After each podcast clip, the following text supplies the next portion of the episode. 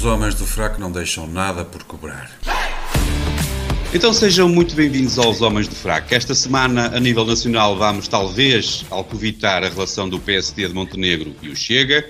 Vamos discutir a nossa bipolaridade sobre Boa Ventura. Internacionalmente, é possível que acabemos por invadir o Capitólio, porque é sempre o risco que se corre quando se quer falar de Trump, Lula e Macron. E ainda lá por fora, lá mais para o fim, vamos falar dos campeões femininos com excesso de testosterona. Uh, hoje é um dia bom para nós, temos connosco um professor de português, mais para o Diogo, que está radiante, só por isso.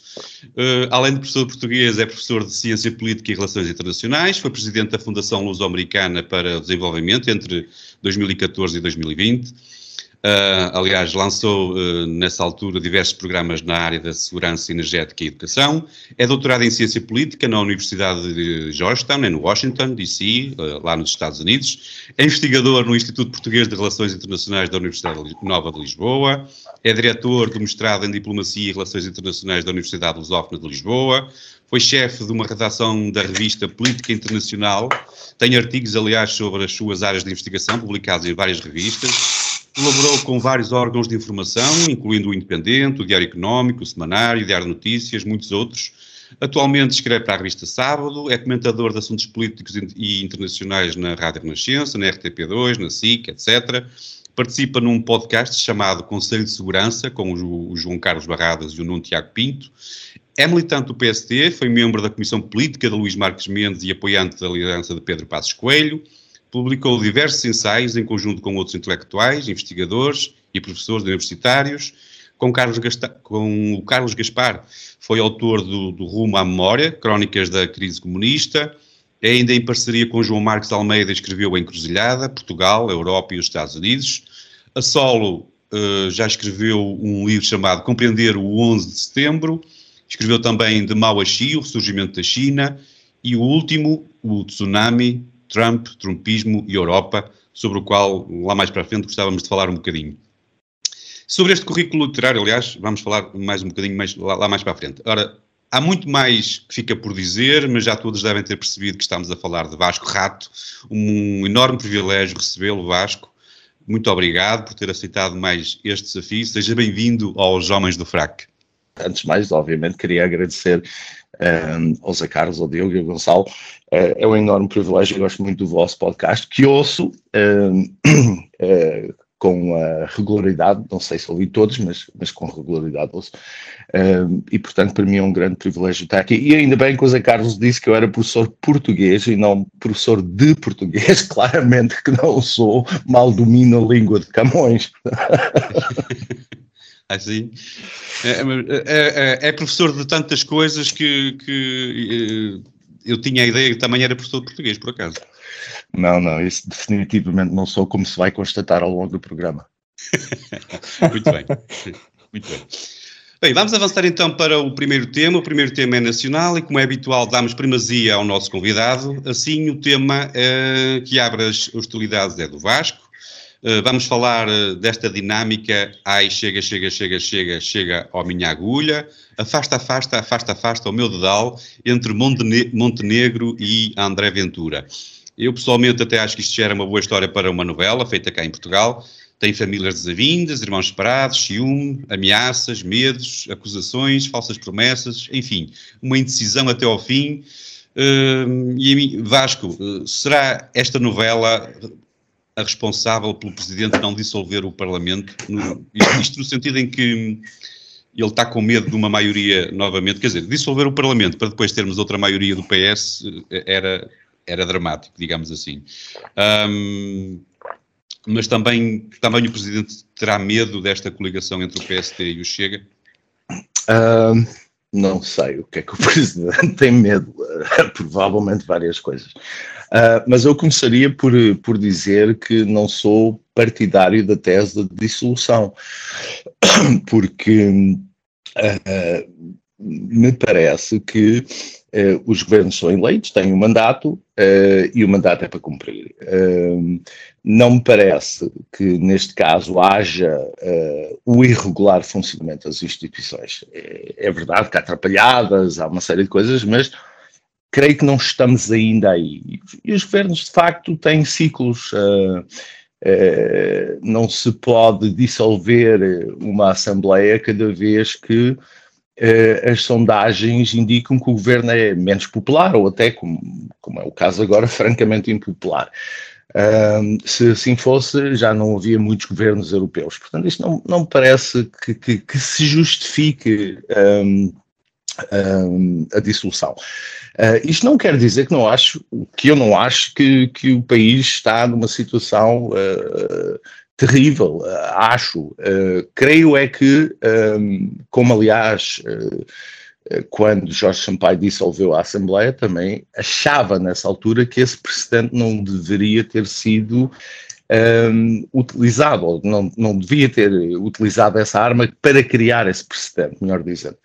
Uh, portanto, isso é a primeira coisa. A segunda coisa é que Marcelo, quer dizer, Marcelo é parte do problema. Uh, Marcelo anda com uh, um governo uh, ao colo, este governo e o anterior de António Costa, portanto, anda com António Costa ao colo há anos. em nome supostamente da estabilidade. e parece que a estabilidade é mais importante do que outros valores. e portanto não, não, não, não me parece que se deva atribuir a responsabilidade do estado em que está o país exclusivamente ao Partido Socialista, se bem que a grande responsabilidade é do Partido Socialista e especificamente do Primeiro-Ministro. Dito isso, uh, Marcelo Rebelo Souza tem sido, um, eu às vezes aos meus aos, aos amigos diz, digo que, que nos caiu uma tempestade perfeita em cima, que foi o, o Marcelo, o António Costa e o Rui Rio. Quer dizer, o pior aconteceu-nos uh, numa, numa altura grave uh, na política europeia, na política mundial. Uh, mas, portanto, o que eu estou a querer dizer, talvez sem sucesso, mas serei mais claro, que Uh, Marcelo é parte do problema, não é parte da solução. Há muito que não é parte da solução. Uh, e por conseguinte, eu acho que vamos ter de uh, aguentar Uh, Marcelo e Costa durante mais uns anos e uh, talvez nessa altura uh, os portugueses percebam que estes homens e o que eles representam e as políticas que preconizam foram absolutamente desastrosas para o país, e esse é que é o problema, o país não cresce há 20 anos, temos bloqueios institucionais, temos bloqueios uh, económicos, sociais, o elevador social, como toda a gente sabe, já não funciona, uh, temos uma crise social profunda, Uh, e, portanto, uh, contribuiu-se nos últimos anos para, para delegitimar o regime, e nesse sentido, uh, eu acho que esta reação dos portugueses contra o regime, contra as elites, que se expressa na votação significativa que, que Ventura tem, é compreensível, é compreensível que as pessoas estejam desiludidas. Isso levanta um problema que eu creio que é muito sério, uh, mas que é um problema estrutural. Uh, o Chega, quer queiramos, quer não, faz parte da paisagem política e não vai desaparecer. E, portanto, à direita, ou há um entendimento global, uma convergência uh, entre PSD, CDS, Chega Iniciativa Liberal para tirar o socialismo do poder, ou continuaremos, eh, enfim, a empobrecer e a degradar o país. Não há hipótese de sem chega? Eu não creio que haja, porque, uh, porque o Chega representa, vamos lá ver, eu acho que o Chega representa um profundo descontentamento, uh, uma descrença muito grande em relação ao regime, e, portanto, uh, isso não irá desaparecer. aliás, julgo que a tendência é para piorar, porque à medida que a crise se uh, adensa, uh, eu creio que o Chega vai aumentar o seu score eleitoral. Eu não. não, não uh, Seguindo esse não raciocínio, me... achas que o PSD uh, perde em, digamos. Porque existe esta discussão na sociedade, o PSD tem que se distanciar do Chega. Ele ganha mais ou perde distanciando-se do Chega? Eu acho na cabeça da liderança do PSD é, há a ideia de que se admitirem uma eventual aliança, é, há uma fuga de votos é, para o Chega. Portanto, esta, esta, estas declarações de, de, Montenegro, na realidade, são um bocadinho ambíguas também, porque ele diz que não faz coligações com partidos xenófobos e racistas, mas como o Tribunal Constitucional ainda não, uh, não sentenciou uh, que o chegue a isso, porque se o fosse, provavelmente seria legalizado, Uh, eu imagino que há aqui margem para dizer, bom, não fazemos alianças com racistas e xenófobos, mas o Chega não é, porque se fosse, não podia concorrer às eleições. Exato. Quer dizer, vamos lá ver, tudo isto é, é um bocadinho. eu ia, estava a pensar na palavra manhoso, não queria utilizar essa palavra, mas é um bocadinho ambíguo, não é? Porque não a realidade é que se houver eleições e o Chega tiver 13, 14, 15%, como eu acho que terá, o PSD tem uma, tem, uma, tem uma escolha, ou faz um governo com o Chega ou com o apoio do Chega, ou entrega isto ao Partido Socialista. A meu ver, pior do que ter o Chega, o Chega no governo era ter o Partido Socialista mais anos no governo. Eh, e eu acho que esta é a escolha essencial. Uh, mas, como disse, compreendo que a direção queira, uh, queira manter aqui alguma ambiguidade para não uh, permitir a fuga de voto para o Chega. Ele está a fazer aquele jogo, Montenegro parece que está a fazer aquele jogo de. Um pouco a imagem de, de Costa, não é? Políticos, políticos que, que vão mantendo um, esta ambiguidade, não, não se definem bem, vão tentando deixar sempre uma porta aberta para um, mudarem o jogo no futuro? Ó oh, Zé Carlos, mas eu acho que o Costa até, uh, até foi relativamente claro uh, na altura, quando com, constu, constituiu o governo com o apoio da extrema-esquerda. Ele disse-o de uma forma, enfim, um bocadinho subtil, mas disse-o durante a campanha. Isto é mais uma posição que se assemelha que foi adotada pelo Durão Barroso. O Durão Barroso, durante a campanha eleitoral, disse que jamais, nunca faria uma coligação com o Portas e no dia seguinte às eleições fê-la. Pois, é isso. Deixa-me ouvir então aqui os, os nossos, os, os meus uh, amigos de, de, de, de sempre. Um, e começo por ti, Gonçalo. Uh, seguindo esta, isto que, temos, que estávamos ainda agora a falar, quanto tempo é que tu achas que, que o PSD se vai aguentar sem se definir? Olá a todos, uh, bom dia, boa semana para os meus caros amigos e, e para quem nos estiver a ouvir. Uh, um, um, genuíno agradecimento ao Vasco Rato pela prontidão e simpatia com que aceitou o nosso convite. O, o PSD precisa de se definir, mas uh, precisa essencialmente de estratégia, eu, eu diria até algum calculismo, porque por este andar arrisca-se a passar o tempo até, até às eleições a seguir a agenda do Partido Socialista, a falar no Chega e no regresso do fascismo e essas coisas todas, em vez de discutir os problemas sérios, que reformas é que se vão fazer, como é que dinamizamos a nossa economia, qual é a visão do PSD para a escola pública, para a saúde, para a justiça, uh, e, e, não nos pseudo-acordos com outros, com outros partidos quando estamos a, a três anos, se não me falham uh, as contas, das eleições legislativas. Isso não interessa para nada nem o PSD tem que responder a estas questões, isso, isso é um não assunto, e, e nós já falámos uh, nisso várias vezes. Centrar a discussão nestes temas é o maior favor que se pode fazer ao Partido Socialista. Porque enquanto estivermos a, a debater o, o fascismo do André Ventura e o perigo do Chega, o, o PS não está a explicar como é que deixaram Portugal no, na cauda da Europa, como, como, disse o Vasco Rato, porque é que não crescemos há 20 anos, não estão a explicar uh, como é que nos deixaram na situação de estarmos em vias de ser ultrapassados pela Roménia, que é uma coisa que há 5 anos uh, pareceria completamente surreal, mas está em vias de acontecer, uh, e é aí que o, que o PSD devia centrar o debate, e é sobre isso que, que devíamos estar a falar. O, o Chega o Chega tem a relevância que lhe derem, e gostemos ou não, uh, eu, eu, sei que muita gente tenta usar o, o Chega como bode expiatório.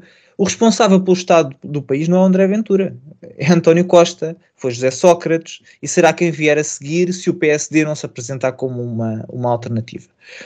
O, o PSD tem uma, uma, vantagem, tem uma grande vantagem política, uh, que é o, o partido, o país precisa mesmo do PSD. E o, e o Partido Social Democrata é o único partido com condições para liderar as reformas que o país precisa. Não, não tínhamos ilusões, eu sei que há, que há muita oferta e variam em cores e sabores, mas o, o PSD é o único partido com condições para liderar, para fazer e, e, e mais, e se não o fizer, arrisca-se a deixar o país num, num caminho sem retorno. Por isso, uh, o Luís Montenegro uh, tem que se fazer acompanhado de pessoas que querem, desinteressadamente, e aqui eu, eu uh, colocaria a bold desinteressadamente, servir o país e preparar o PST para ser o governo. E se no dia seguinte uh, às eleições precisar do Chega, da Iniciativa Liberal, do CDS, do PAN, do RIR, de quem quer que seja, isso é uma conversa para depois, porque agora é só poluição. E uma, geringonça, uma geringonça assim à direita é mesmo má?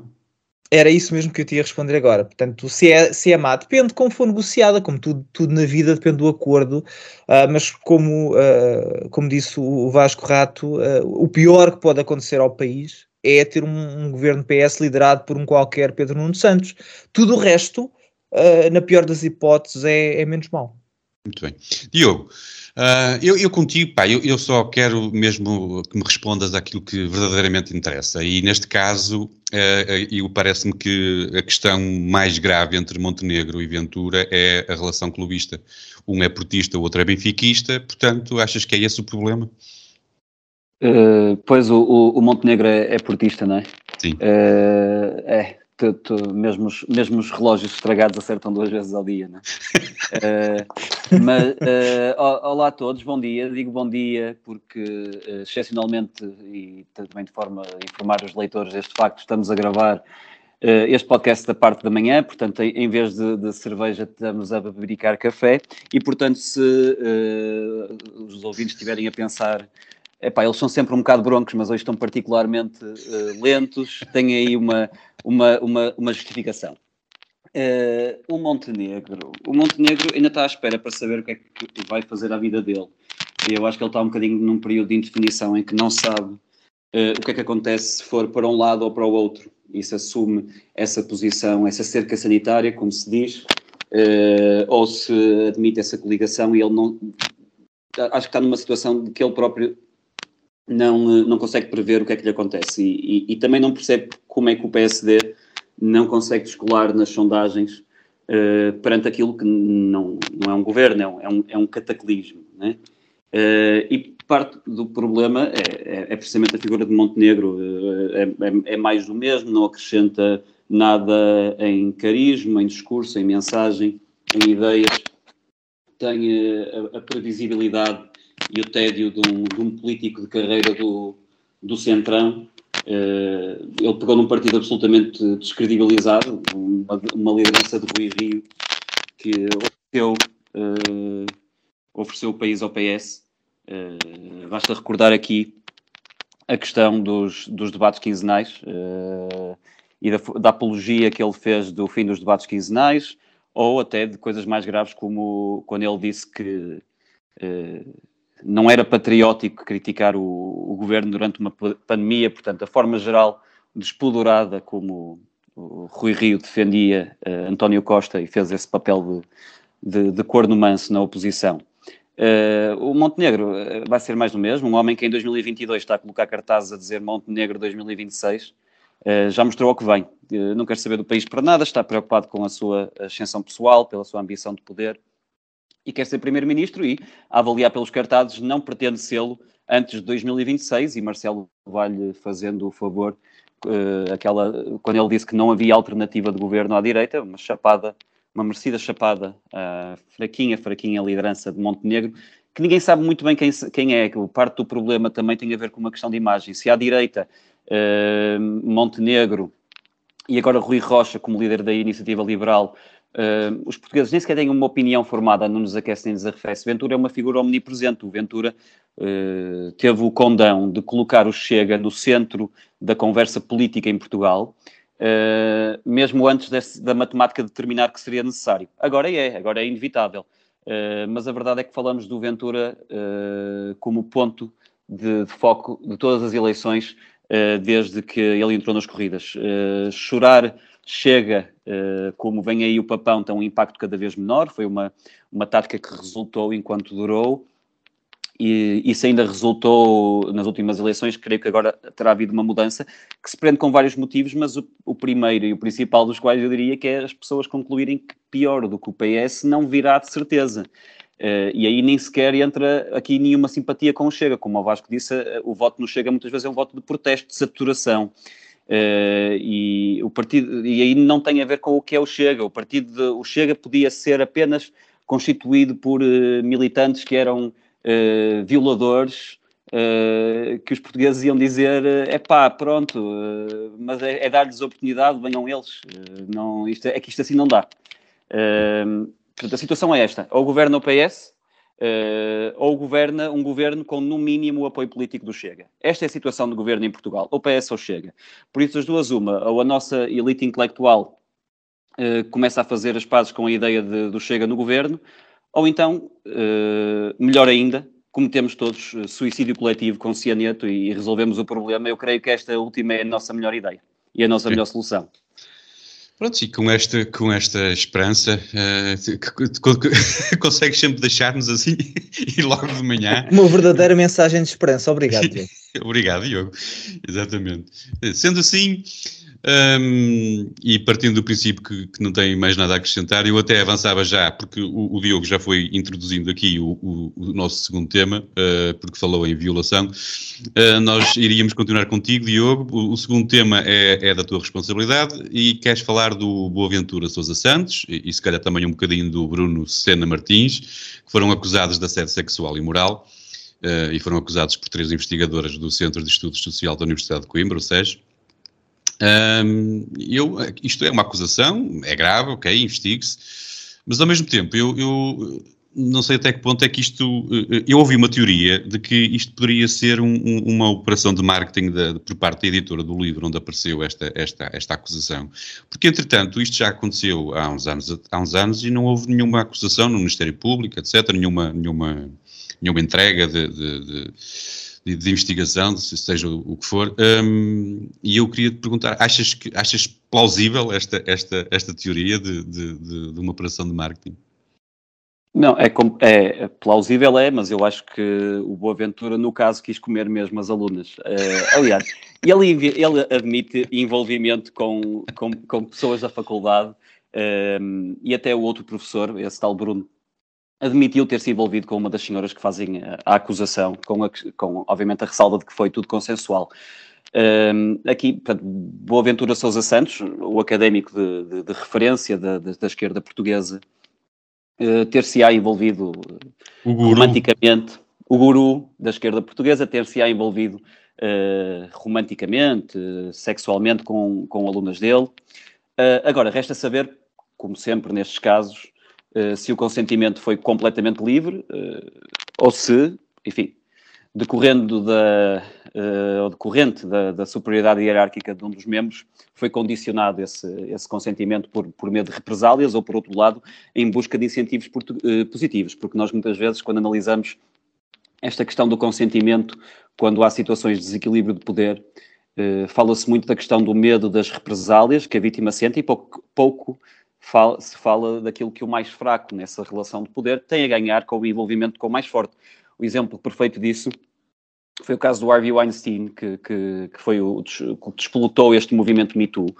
Eh, ele era um monstro, um predador insaciável em, em Hollywood, eh, mas enquanto muitas daquelas atrizes continuavam a beneficiar desse, desse envolvimento com ele, eh, continuavam a elogiá-lo em público e, a branquear o que ele fazia com outras mulheres quando já se uh, sabia uh, há muito. Aliás, mesmo noutros casos desta onda de Me Too, uh, confundiu-se frequentemente arrependimento com, com abuso em, em retroativos.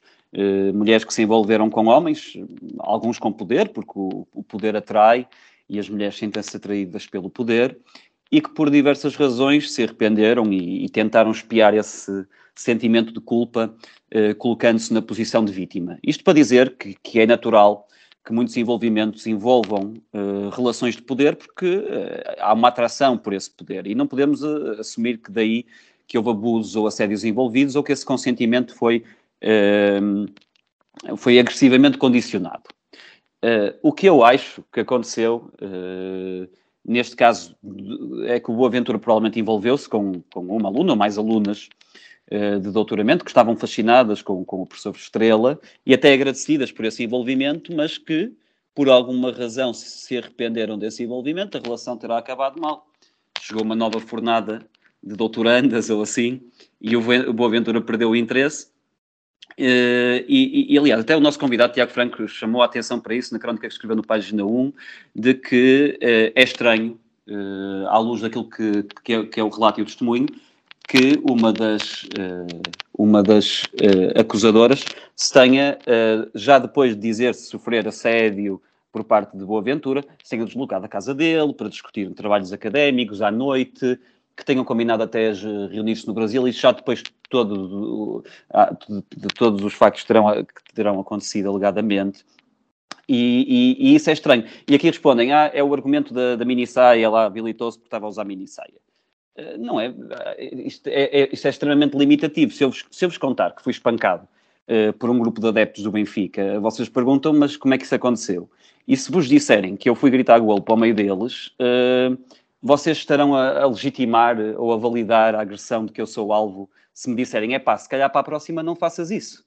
Eu acho que não estão. Aliás, seria um conselho muito útil da vossa parte e teria-me poupado a um excerto de, de, pancada. Por isso, nós frequentemente temos este impulso de vamos resolver este crime corrigindo os criminosos, em vez de assumir que vão sempre existir escroques que tentam tirar proveito das mulheres.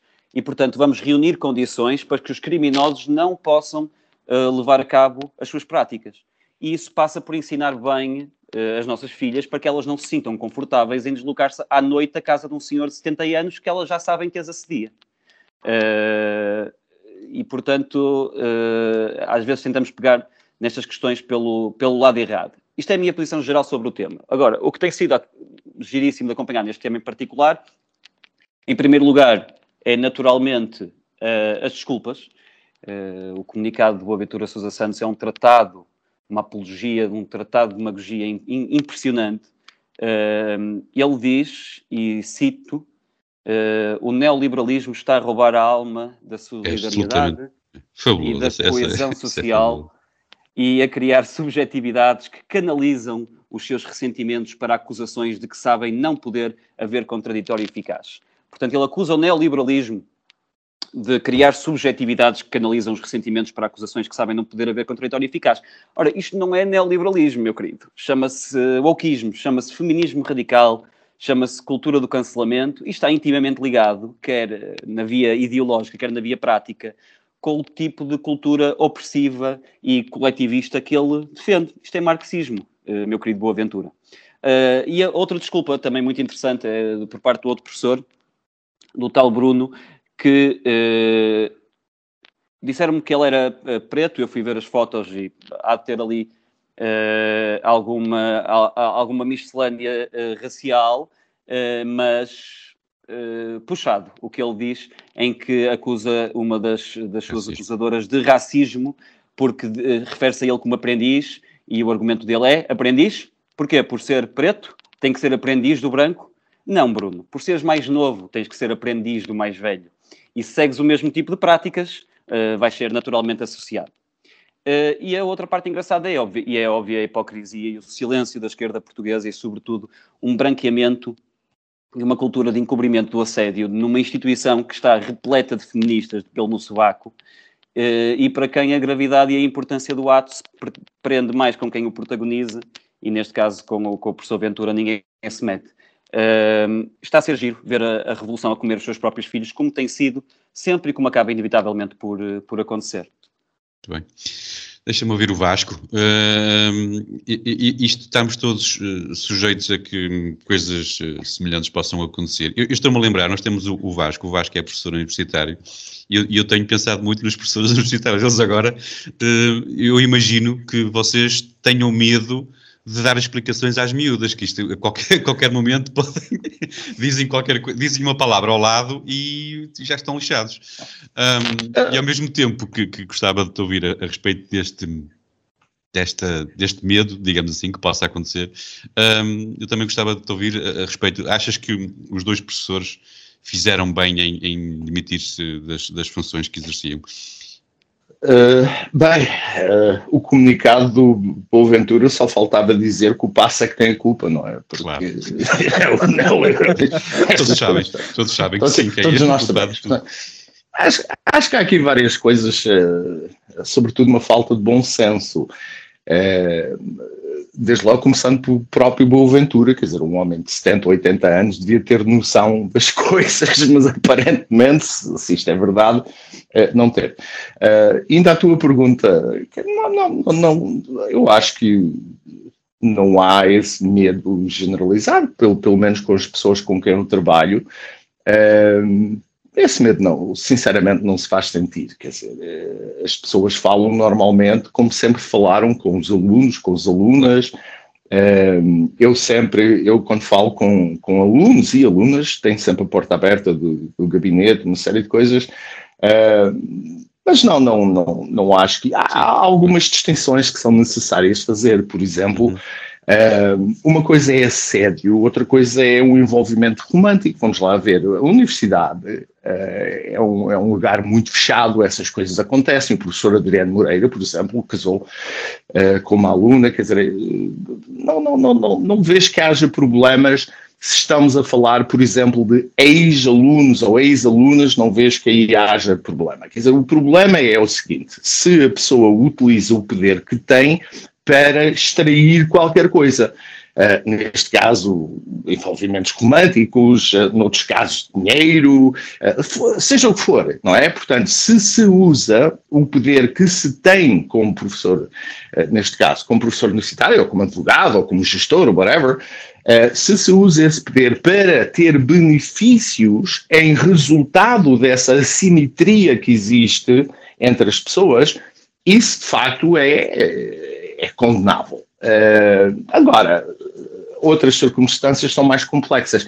E acho que esta discussão está, um, está de certa forma, um, a quebrar essas distinções, ou tenta, tenta que.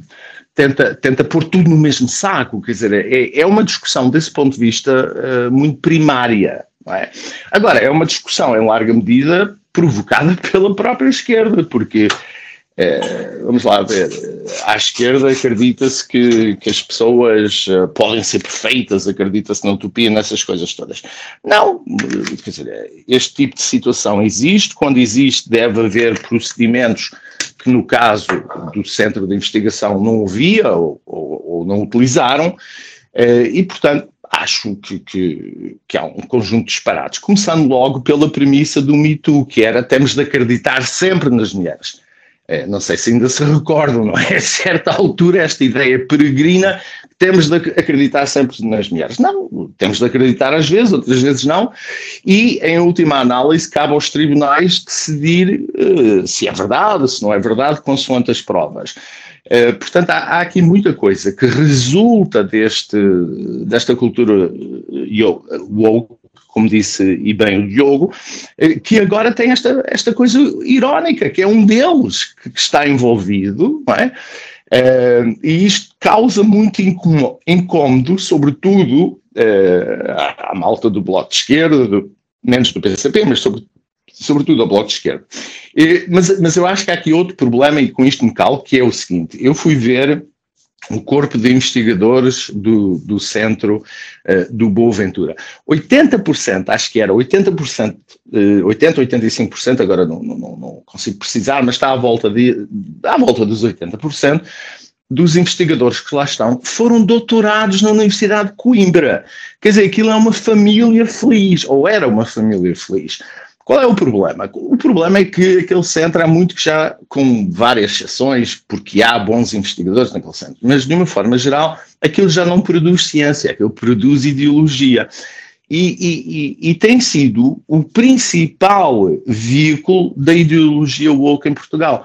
E agora, como disse o Diogo, a revolução começou a comer os seus filhos e filhas. Uh, isto também a, a discussão, eu, eu, eu, gostaria que se usasse esta, este caso para se falar um pouco muito sobre esta influência perniciosa que nós agora temos, que é uma, uma, uma influência que visa o cancelamento, no fundo, uma nova censura. E, e Boaventura foi um dos principais responsáveis por esta cultura de censura em Portugal.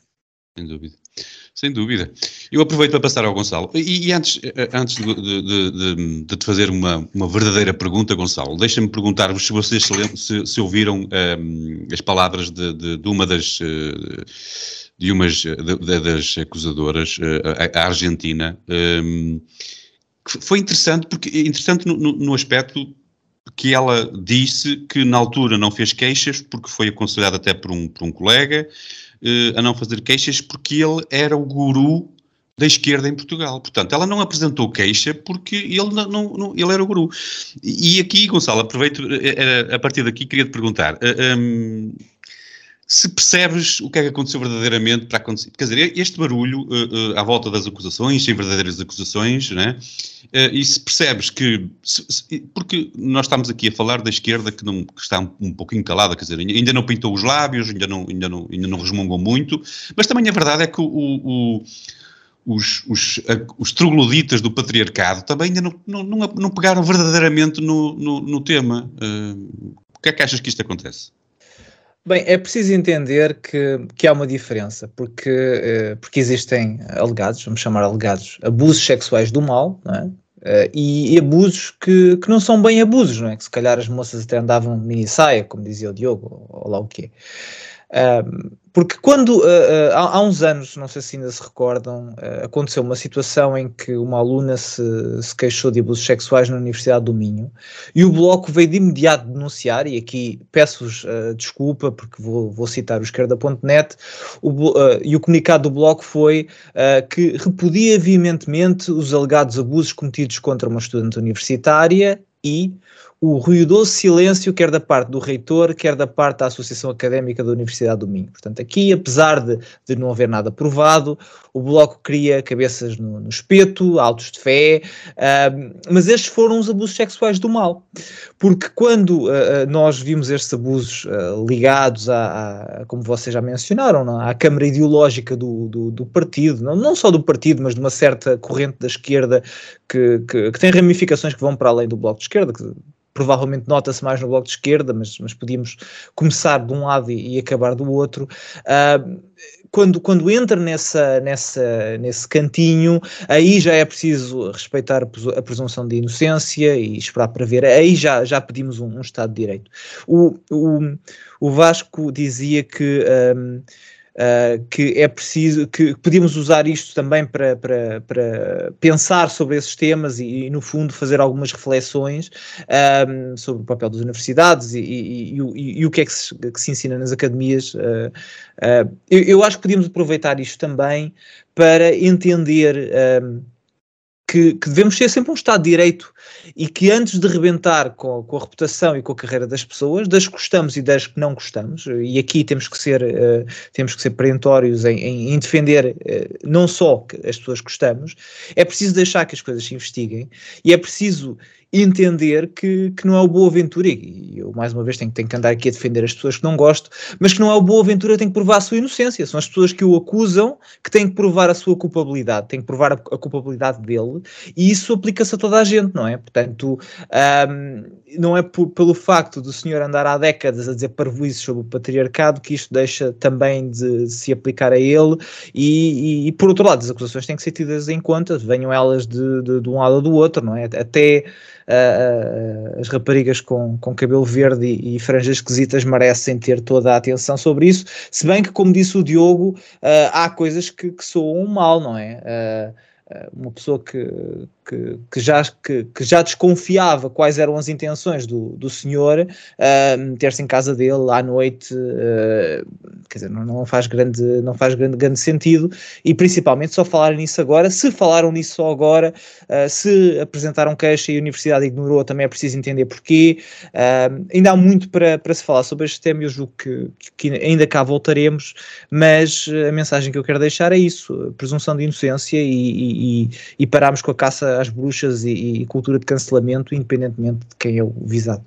Mas de qualquer forma, também estes casos já acontecer, uh, tem, que, tem que ser. Tem, tem que haver um fim, tem que separar, tem que se acusar, tem que. Não é? também não podemos enfiar a cabeça na areia. Não, não podemos, mas mais uma vez é preciso investigar e, e, tentar perceber o que é que, o que aconteceu, porque muitas das vezes, e, e, falar em terceiro lugar tem esta desvantagem, que é muitas das coisas que vocês já disseram, uh, não vale a pena repetir, mas estas relações dinâmicas de, de, de poder um, e estas dinâmicas de poder uh, são, são, são, são áreas cinzentas, porque, bem, é, não é bem abuso, mas também não é eticamente correto, e onde é que está a fronteira entre o, o, o ético e o ilegal? Legal e, e, e, às vezes não é fácil de estabelecer, não é? muitas das vezes estamos a falar de, de, de, abusos sexuais, quando não são abusos sexuais, são, são coisas que se calhar não deviam ter acontecido, principalmente entre professores e alunos, uh, mas, mas que não são ilegais, não é? eventualmente poderão até ser imorais, mas não são ilegais. Uh, claro que temos, temos que falar, temos, temos que discutir, mas eu não quero eu não, eu não, não, não me sinto eh, particularmente feliz por esta ser a razão pela qual a carreira do, do Boaventura vai abaixo, não é? Eu acho que há muitas razões e muitas coisas que, que, que, nós podíamos estar aqui a falar sobre, sobre as ideias parvas que ele defende, e muitas são mesmo muito parvas, uh, e não necessariamente, um, e não necessariamente estes, estes, estas acusações enquanto não se provarem. Muito bem.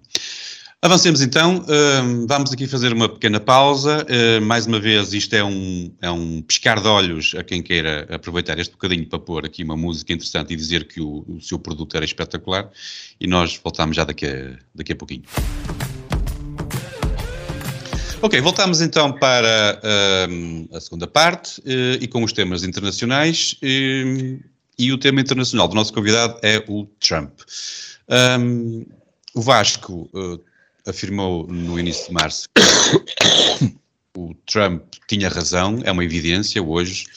Uh, em fevereiro lançou um livro chamado Tsunami, uh, onde reflete sobre a figura e a presidência que o, que o Donald Trump desempenhou, sobre o futuro, os, os meandros republicanos, os temores democratas, uh, tudo isto porque já se começa a falar na, na, na, na campanha para a presidência dos Estados Unidos. Um, e, portanto, no livro também não descoras as implicações que tudo isto terão na, na, que o Trump terá na Europa e na China, a sua possível eh, eleição. Uh, eu queria-te, hum, primeiro, dar os parabéns por mais este livro. Uh, depois, estou muito curioso como é que está a correr a distribuição. Um, eu, eu desconfio que a malta anti-Trump adora o livro e eu queria te perguntar, quem é que compra mais? São os, os, os haters ou os lovers do, do, Trump? Não sei, não tenho números.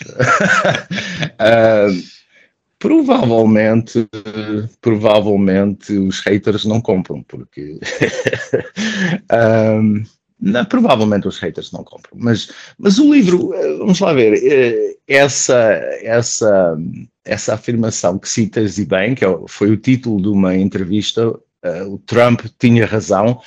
Uh, o título estava um bocadinho é. desenquadrado, descontextualizado, porque o que eu disse é que no que diz respeito à defesa europeia, o Trump tinha razão. Portanto, eu acho que o Trump isto para dizer que eu acho que o Trump tinha razão em algumas coisas, não tinha razão noutras, obviamente.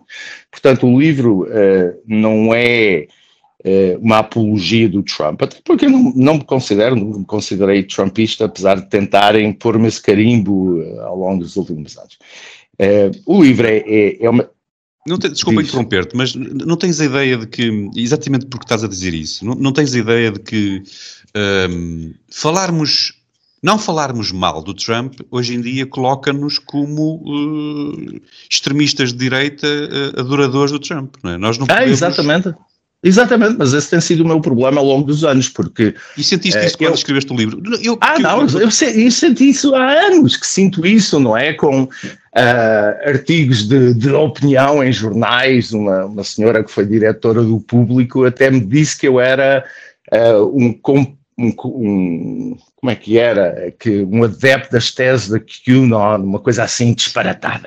Portanto, o, o, o, no que diz respeito ao Trump, não se pode ser neutro, não se pode ser ambivalente, é preciso ser militantemente anti-Trump, coisa que eu nunca fui, porque acho que o homem, como disse, tem razão em algumas coisas, e estranho seria se um presidente americano não tivesse razão em algumas coisas, mas o que se é exigido é que se seja não só anti-Trump, como profundamente, uh, militantemente anti-Trump.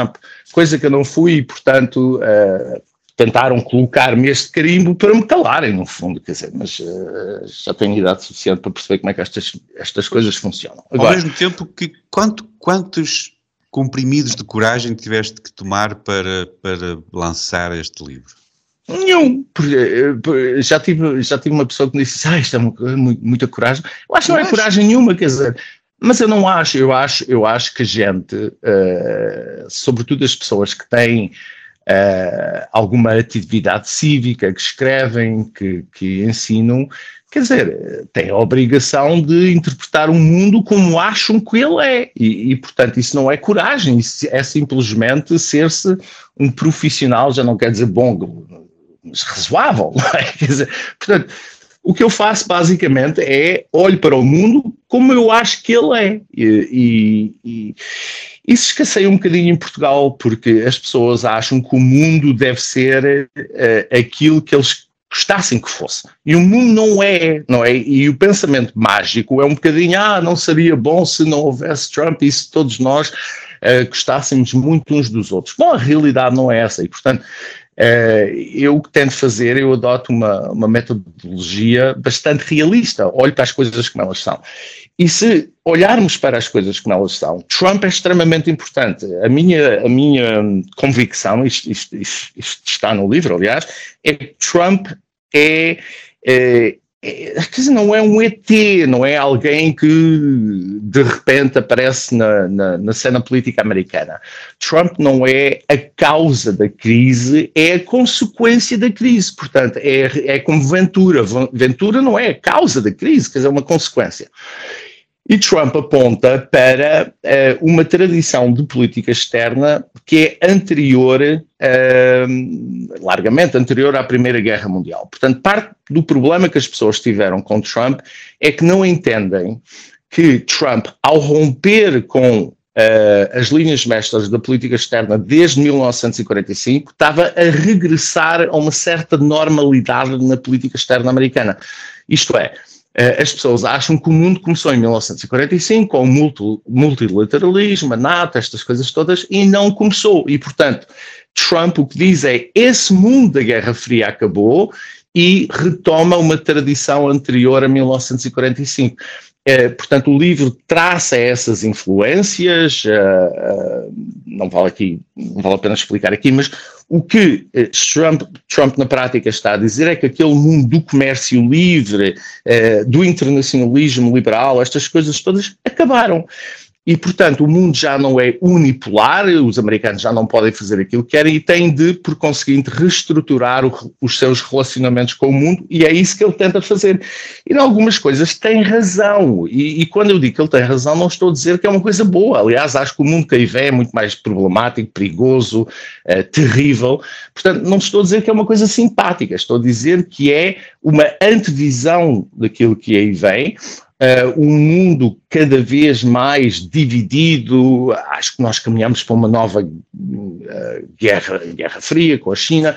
É um mundo onde o comércio livre efetivamente acaba, e nisto, nisto uh, há, um, há um documento que as administrações americanas põem cá fora uh, sempre, que cada administração americana, que é o National Security uh, Strategy, a da administração Biden uh, foi publicada em outubro de 2022 e se se ler esse documento, o que se vê é que, do ponto de vista da administração Biden, o comércio livre acabou. A globalização, como nós a conhecemos desde os anos 80, acabou, substituída por políticas industriais, protecionismo, uma série de coisas. Portanto, há uma grande continuidade entre Trump e Biden, no que diz respeito à China, no que diz respeito ao comércio livre, no que diz respeito, a, por exemplo, às sanções impostas à Europa, as sanções, grande parte, aliás, das sanções que uh, Trump impôs, não foram retiradas por Biden.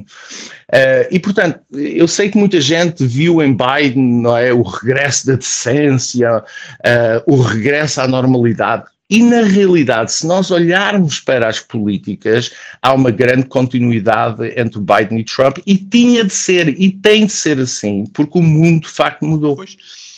Um, mas, e porque é que, mas, ao mesmo tempo, porque é que achas que, que se, se demoniza uh, ou se demoniza tanto o Trump? Porque é, ele é, é javardo. Não é, não é porque Trump, quer dizer, uma coisa, por isso é, o livro chama-se Trump, Trumpismo e Europa, não é? Uma coisa é Trump e outra coisa é o Trumpismo. E as pessoas uh, parece que não, não conseguiram ultrapassar, quer dizer, o choque de ter alguém na Casa Branca que come McDonald's e que não é um tipo que eu gostaria de ter como melhor amigo, não é? Quer dizer, eu acho que todos nós olhamos para Trump e o comportamento de Trump e aquilo é um bocado repulsivo. Trump como pessoa, quer dizer, é sim, é, um sim, tipo sim. medonho. Agora, é, os comentadores, esta gente toda que, que, que bota faladura sobre o assunto, acho que não vai para além disso. Portanto, é uma crítica moralista. É Trump não é uma pessoa simpática. Ok, eu dou isso barato. Agora vamos lá discutir o Trumpismo, que é outra coisa. Uh, e isso sim uh, tem raízes profundas na sociedade americana, uh, aquelas políticas. Eu sei que o, o Gonçalo também tinha, tinha alguma coisa para te perguntar. Siga, Gonçalo. Tenho, sim, senhor. E, e, eu até comprei o livro do Vasco, que me custou mais em portes do que no livro, mas uh, valeu a pena, porque já, já, já, vou meio e é uma leitura muito interessante e que eu recomendo. Eu tenho, eu tenho uma questão que não é sobre o trumpismo e a Europa, mas isso, isso aparece no livro, como eu já mencionei, mas antes o trumpismo na Europa, isto é se o Vasco entende eh, que o trumpismo criou raízes na Europa, em que países isso nota ou se começa a notar, e se nota em Portugal alguma influência dessa corrente de alguma forma? Ah, isso é, é, um dos temas que eu trato, aliás, exaustivamente.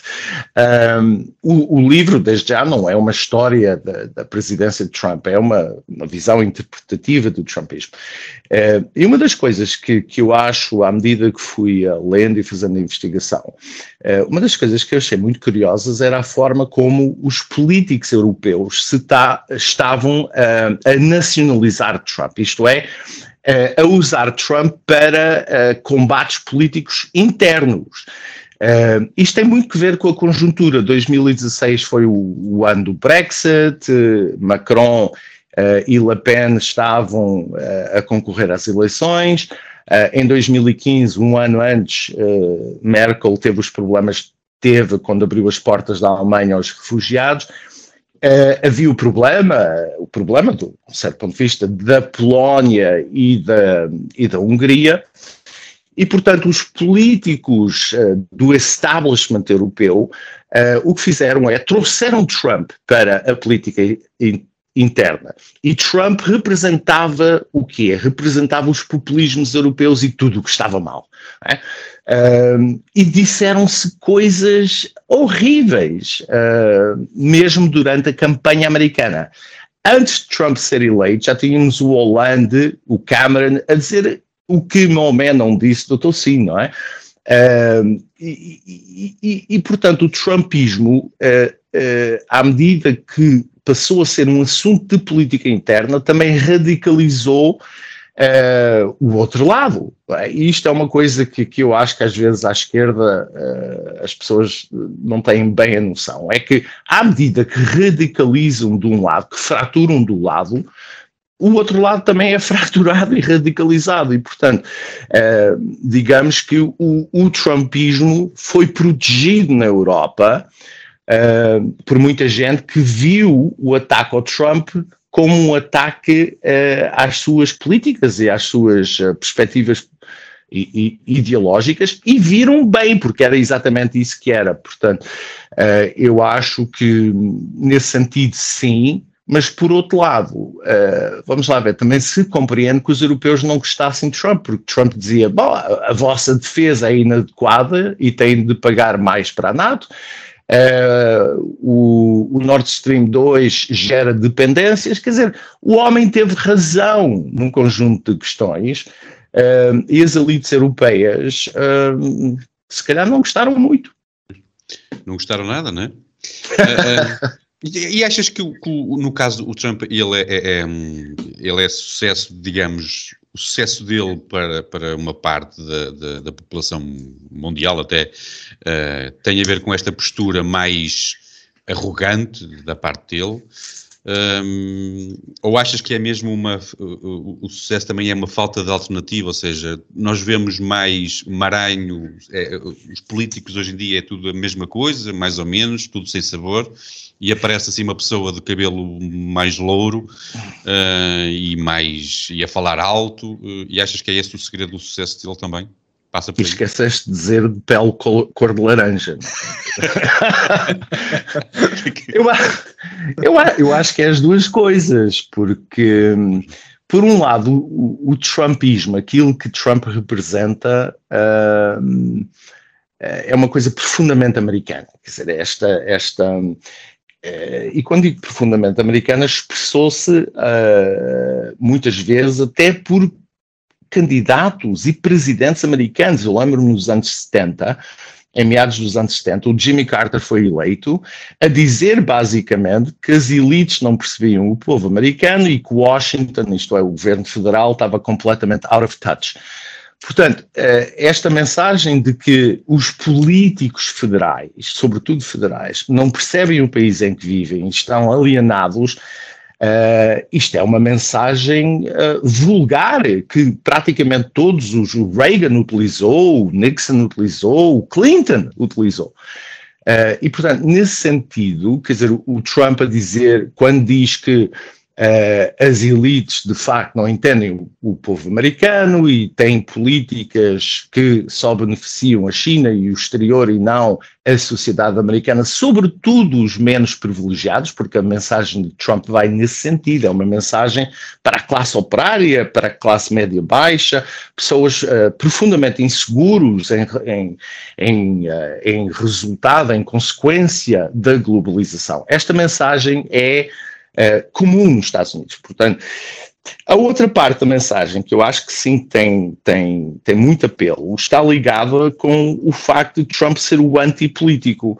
Uh, eu acho que no, no mundo ocidental a crise da democracia também resulta de uma certa saturação com políticos plástico, que a gente não sabe exatamente o que é que são, o que é que representa, sobretudo na Europa, que, onde há um, um establishment centrista que nunca quer falar sobre nada. Durante muito tempo não queria falar sobre a imigração, durante muito tempo não queria falar sobre a criminalidade.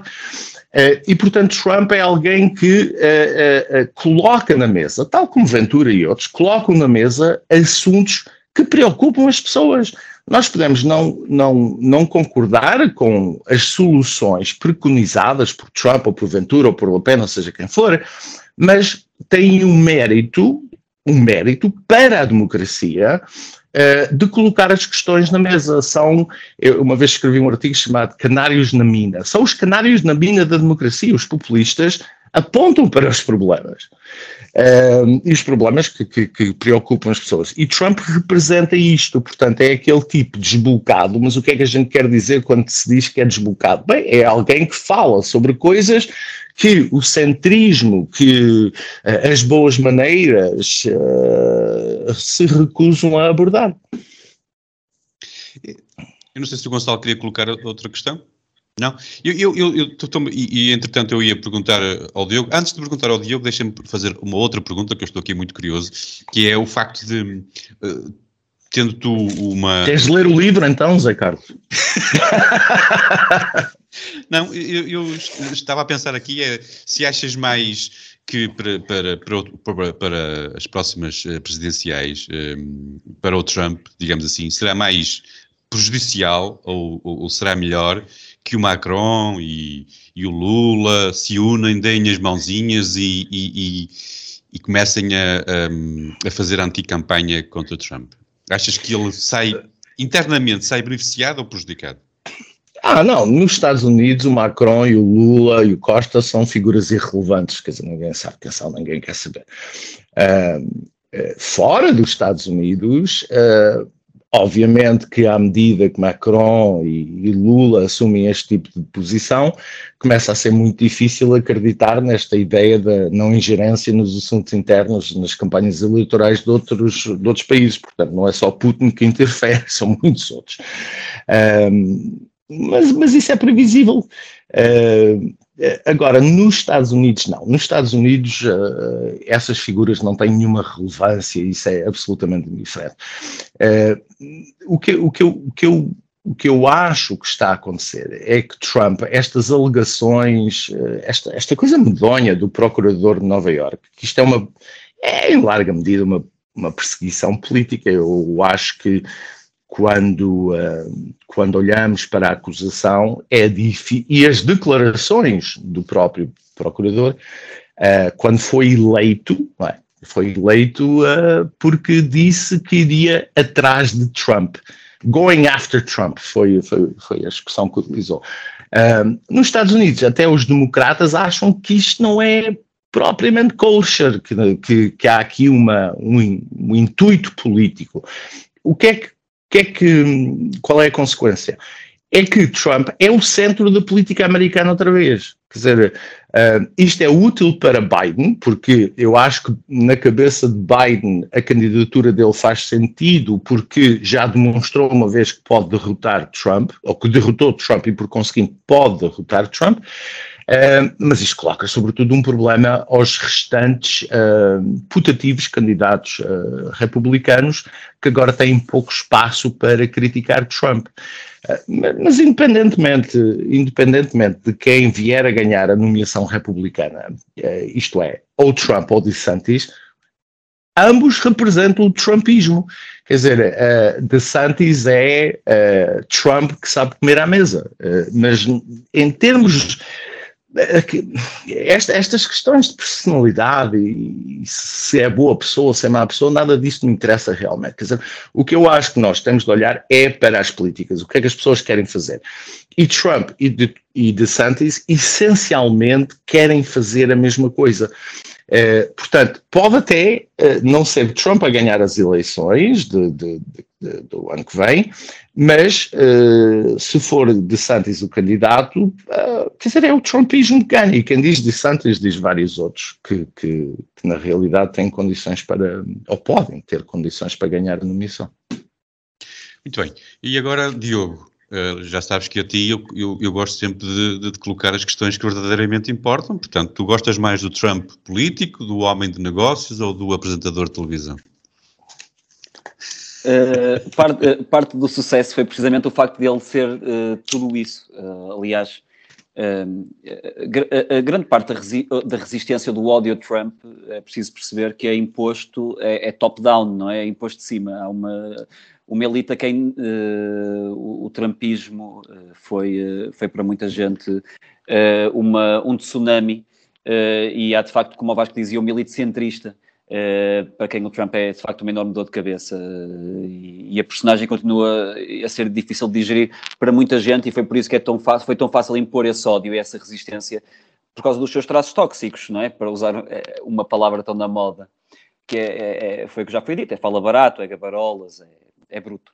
E, e, e, é por isso então que se apresentou como tão revolucionário, porque também, como já foi dito aqui, no mundo político que é composto por lobos com, em, em pele de cordeiro, não é? Uh, que disfarçam a sua corrupção sob um manto de, de fatos bonitos e de, de pseudo-eloquência. Uh, a despreocupação do Trump com a forma da mensagem transmitiu uh, confiança no conteúdo e transparência. E até podemos dizer que é artificial, mas estamos aqui a falar de uma questão de percepção. Uh, aliás, quando Trump denuncia o lobbyismo americano, ele sabe do que está a falar porque era ele o lobby. Ele chega a dizer à, à Hillary, estou em crer, que ele chega-lhe a dizer: uh, Não, não queres saber dos, dos, americanos, as pessoas para nada, tu estás aqui para servir interesses. Eu sei disso porque durante muito tempo fui eu, era eu que te dava dinheiro para seguir os meus interesses. Portanto, é, é ele sabe do que está a falar quando, quando diz. E, e, e eu também tenho uma, uma, uma, pergunta breve para, para o Vasco, isto tem a tentar analisar o, o fenómeno do trumpismo, porque o, o fenómeno do, do, do entertainment uh, não é de menosprezar aqui, pelo contrário, tu falaste disso, Zé Carlos, da, da, figura, e sobretudo porque ele é de longe o presidente americano mais, mais engraçado, ou pelo menos mais entretido de assistir. Uh, assistir a Trump é, é, um espetáculo por si só, é um espetáculo dentro do espetáculo. Uh, eu continuo convencido que ele ganhou as eleições uh, na altura, porque a quando do debate com o Hillary e lhe perguntaram, ou o acusaram, ou confrontaram com o facto de ele chamar gordas e estúpidas chamar as mulheres de gordas e estúpidas, Uh, qualquer um ia responder na defensiva. Eu, eu adoro mulheres, não, não, nunca, jamais o faria. Estão a tirar do contexto e uh, iria colocar-se numa posição de defensiva. A resposta dele foi: uh, gordas e estúpidas às mulheres. Não, eu só chamei isso à Rosie O'Donnell. E aquilo provocou uma gargalhada imensa. E não só a, a, piada teve resposta, como o facto dele não ter colocado uma postura defensiva e, ter, e de não ter uma postura apologética, digamos assim Uh, foi o que lhe ganhou as eleições. E eh, a, minha pergunta para o Vasco é esta: tu conheces as, uh, a, sociedade, a sociedade europeia, conheces a sociedade americana, tu achas que era possível replicar o fenómeno Trump ao nível daquilo que é o puro entretenimento de que os, e o puro circo de que os americanos tanto gostam? E se é essa, essa falta dessa faceta de entretenimento, de entertainer, que está a fazer atrasar o tsunami do, wokeismo, do trumpismo na Europa? Um, muito interessante. Um, o, eu, eu, estou de acordo sobre, sobre esse debate com a Hillary Clinton. Foi uma coisa absolutamente estonteante de ver na altura, porque ela acusa-o de ser um tipo corrupto que tem manipulado o sistema e não sei o que, e ele diz exatamente por isso é que eu o vou corrigir, porque sei como é que o manipulei. Uh, que é uma coisa que na prática confirmou o que muita gente pensava. Quer dizer, o que as pessoas não acreditam são nestes, eu acho que recentemente não acreditam, são nestes discursos angélicos dos políticos e, portanto, uh, quando Trump diz, não, claro que manipulei o sistema, por isso é que eu consigo, sou eu, aliás, ele diz, I'm the only person, sou a única pessoa que posso corrigir o sistema. Uh, que era um bocadinho como entregar as chaves do galinheiro ao lobo, não é? Mas, mas uh, à raposa, mesmo assim. agora, esse, esse entretenimento, há uma coisa no livro que eu, que eu, que eu falo, que, que, não é terrivelmente importante, mas que eu gostaria de, de repescar um bocadinho, que é antes do Trump ser eleito, Uh, os stars de Hollywood vieram todos a criticá-lo de uma forma até particularmente violenta, não é? O, o, o, anúncio do Robert De Niro a dizer que estava a dar um murro na cara, uh, o, o, Johnny Depp a dizer quando é que foi a última vez que se assinou um, um que se assassinou um presidente americano. Ah, quando é que foi? Quando é que foi? Uh, quer dizer, essa, essa, essa, esse extremismo, essa, essa, essa radicaliza, radicalização do discurso um, ajudou Trump, porque as pessoas normais, digamos assim, dizem, então, mas estes tipos privilegiados, esta elite de Hollywood tem este ódio uh, tão profundo a Trump, alguma coisa o homem está a fazer bem. Uh, isto tem muito a ver, de facto, como, como, como, como o Diogo acabou de dizer, Uh, tem muito que ver com a meditização da política americana, uh, meditização essa que criou uma política cada vez mais radicalizada e extremada. E, e, e, quando Biden vem falar, como fez há uns meses atrás, vem dizer que as eleições, as eleições intercalares, uh, a, a, democracia estava ameaçada porque os fascistas todos do, Quer dizer, é, nada disto ajuda. Portanto, o extremismo está dos dois lados. Eu sei que aqui na Europa é-se muito seletivo eh, e os extremistas são os republicanos. Na realidade, o extremismo, o extremismo está dos dois lados. Uh, e isso é, em larga medida, fruto desta meditização, desta estupidificação da política que nós vimos todos os dias, sobretudo uh, em coisas como o Twitter e coisas assim que são esgotos ao céu aberto. Uh, mas é o que é. Agora, na Europa, as coisas não são bem assim, porque há um maior controle sobre eh, os meios de comunicação social e há, sobretudo, um consenso que, que se faz sentir muito nos jornais, nas, nas televisões, eh, que estrutura o discurso de forma a tentar evitar alguma radicalização. Eh, isso não tem, não, não tem eh, sido bem sucedida em vários países, nomeadamente a França, mas é essa a tentativa. Não é? Um, e, portanto, as, as, realidades das campanhas uh, são também muito diferentes. Nos Estados Unidos, o dinheiro Eu acho que uma, uma, uma eleição presidencial hoje não se faz por menos de, um, de mil milhões de, de, de dólares, um bi. Uh, e, portanto, isso, uh, dizer, isso, isso, causa também um conjunto de dinâmicas que não se sentem na Europa. Uh, e a outra coisa importante é que nos Estados Unidos a competição é, de facto, entre dois partidos, é bipolar. Na Europa nós temos sistemas parlamentares, parlamentares muitos deles fragmentados, e isso permite que haja, que a radicalização possa ser contida nas margens, nos partidos das margens, enquanto nos Estados Unidos, para ganhar uma eleição, uh, para ganhar a nomeação, perdão, é preciso ir ao encontro das faixas mais uh, intervencionistas, mais militantes, mais radicais. Muito bem, Nota. Uh, Diogo Gonçalo, mais alguma questão? Eu, eu, eu, eu tinha aqui uma, uma, última questão e que, que tinha pensado colocá-la ao Gonçalo, mas coloco ao Gonçalo e coloco também aos outros, ao Vasco e ao, e ao Diogo.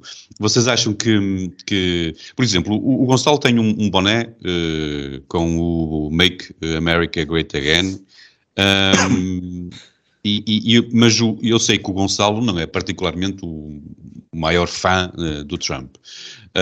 Um, e eu, a minha pergunta é esta: é, vocês acham que também grande parte do sucesso e grande parte das pessoas que vão votar no Trump uh, o fazem não porque sejam que tenham uma, uma, uma, grande paixão por ele, mas apenas para, para chatear os outros e porque estão fartos do, do, dos outros?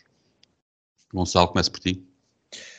Uh, sim, uh, sim, até eu, eu, eu, posso falar até da, da, da, minha ah, própria experiência, aquilo que eu gosto mais das políticas do Trump é, é do, do, trumpismo e não da, da figura em si, uh, mas, mas o que eu gosto mais de tudo é, é dos nervos que, que o Trump provoca, provoca a, às pessoas, sim, sim. Tu, Diogo? Não só acho que isso é um fenómeno que acontece, como nas últimas eleições uh, americanas, o Biden uh, foi o presidente uh, com, com, mais votação da história dos Estados Unidos, enfim, dentro de circunstâncias misteriosas, e muitas vezes usam o argumento de sim, certo, mas não é por ser o mais popular. Grande parte desses votos eram votos contra o Trump. E eu tenho uma leitura diferente. Acho que houve muitos votos em Donald Trump que foram contra Joe Biden, e, e, e isso vai acontecer mais do que nunca. Uh, portanto, sim, isso é um fenómeno que, que irá acontecer e que já aconteceu. Eh, deixa-me ouvir, e tu Vasco, um, ehm, e, e, fazendo já aqui o desafio a todos que nos estiverem a ouvir para, para, para uh, as perguntas que faltaram fazer, uh, comprarem o livro e, e, lerem porque estão lá as respostas. Mas em relação a esta última pergunta, que é que, qual é a tua opinião? Ah, não, acho claramente. Uh, mas antes disso, gostava de dizer o seguinte: quer dizer, eu não percebo esta esta, esta obsessão com, com Make America Great Again. O que é que se esperava de um presidente? Que dissesse Make America Shit Again? Quer dizer, não percebo, não é? Quer dizer, uh, quer dizer, que aliás o slogan, o slogan foi utilizado por Clinton nos anos 80. Mas de repente, não é? Esta ideia, vamos fazer a América grande outra vez. Espera-se o que é de um presidente? Vamos fazer a América um, um país inconsequente, irrelevante? Uh, mas, mas, de facto, uh, porque é que eu estou a falar do, do, do, chapéu? Por uma razão muito simples, porque à medida que a oposição criticava o slogan, criticava o chapéu, as pessoas que iam àqueles comícios, que vão àqueles comícios na América Real, isto é, os americanos que não vivem em Washington, Nova York e São Francisco, não é? Esses americanos diziam, então, mas, mas estão a criticar um homem que quer fazer o país grande outra vez, qual é o problema? É? É, e, portanto, eu, eu, eu, eu, estou de acordo com, com, com esta ideia de que, uh, de que há muita gente que, que, que vota em Trump porque acha que os outros são hipócritos, são incompetentes.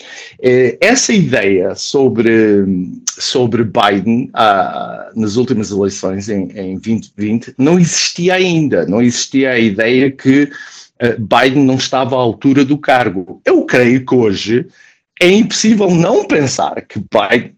Uh, uh, é possível, é impossível, eu disse-vos que, que é coisa do português, não é? É impossível pensar que Biden está à altura do cargo. Uh, e, portanto, a campanha eleitoral que Biden vai fazer, se ainda estiver vivo, uh, será muito complicada, não é? Porque ele não vai querer uh, falar sobre coisíssima nenhuma, porque o que é que ele tem para demonstrar? Uma uma, uma guerra que ele largamente provoca quando se sinaliza à Rússia que se houver uma intervenção nada fará, uh, uma, uma retirada absolutamente inglória e ignóbil do Afeganistão, e depois tem uma política económica que, uh, surprise, surprise, a, a, a inflação não foi temporária, a moeda americana está a degradar-se e Trump já referiu isto, e com razão, que a prazo o risco é a moeda americana deixar de ser uh, a moeda de referência internacional. E depois tem uma economia que, apesar de tudo, tem resistido, mas não uh, porque ele tenha feito algo para, para que a economia possa resistir. Antes, pelo contrário, não é? E inundou o país com dinheiro barato que só tem causado problemas às empresas. Muito bem. Um, e avançamos assim, um, avançamos para o quarto tema. Uh, uh, Zé Carlos, antes de avançar, deixa-me só uh, dizer meia dúzia de coisas sobre isto que eu ainda, ainda não consegui falar. ah, estou a ser discriminado. Não é? Completamente. Deve então, ser peço, peço imensa desculpa. Eu, eu pensei que já tivesse colocado uma questão a ti, não te coloquei, não. A gente aqui cala ah, não, não do, do, do, falei do boné, mas Foi do boné, pouco, pouco falaste. És um fascista, não é? É verdade, é que, é que és um fascista. Um, não, só aqui meio de coisas para dizer que, eh, no fundo, para falar nessa, nessa contradição e, e depois destes anos todos, eu ainda, ainda estou numa, numa relação de amor-ódio em relação a Trump, porque a, realidade é que há coisas em que ele é muito bom. Eu estava a, a, ver a entrevista que ele deu ao Tucker Carlson há uma semana ou duas, e, e, a relação que ele tem com as pessoas, o entendimento que ele tem relativamente ao indivíduo comum é extraordinário. É, estamos a falar de alguém que, que nasceu rico, mas que se interessa, e interessa de forma genuína pelos problemas e os anseios da classe trabalhadora e do americano comum.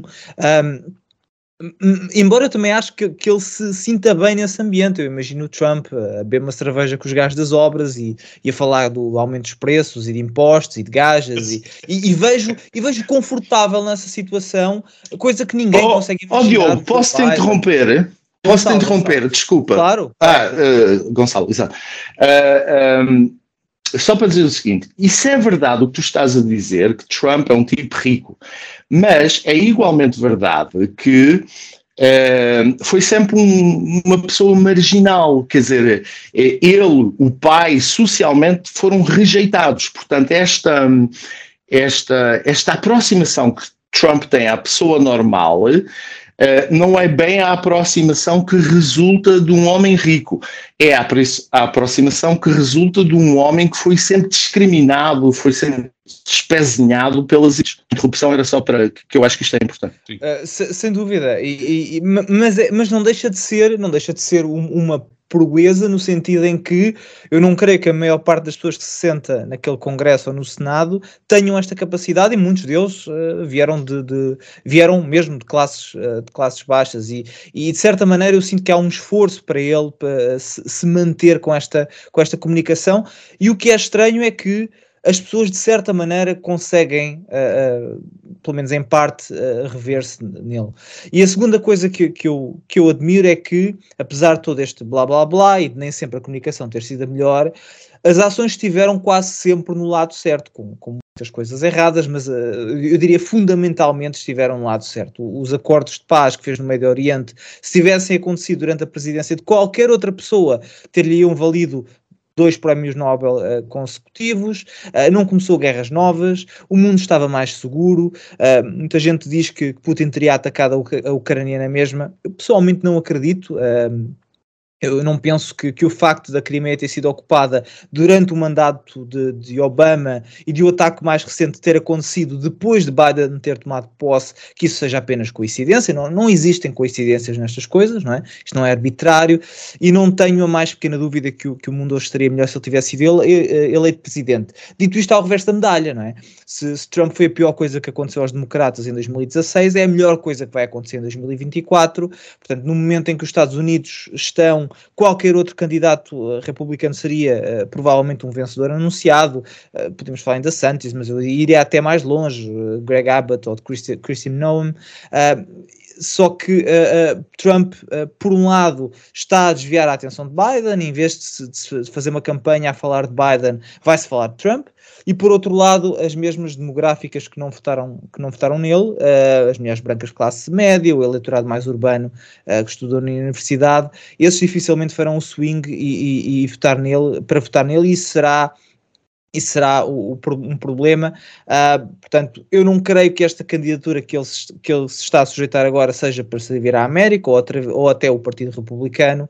É uma candidatura que assenta no ego, no orgulho e pior que isso, numa atitude destrutiva uh, e, e, de certa maneira uma certa mesquinhez e pequenez de caráter e, e, a, e a campanha pela nomeação nem começou e ele já está a fazer, já, já, já gastou meses a tirar a lama para o outro lado, uh, portanto o bom e o mau Trump, o pacote vem combinado para quem quiser comprar, uh, daí a minha relação de amor-ódio.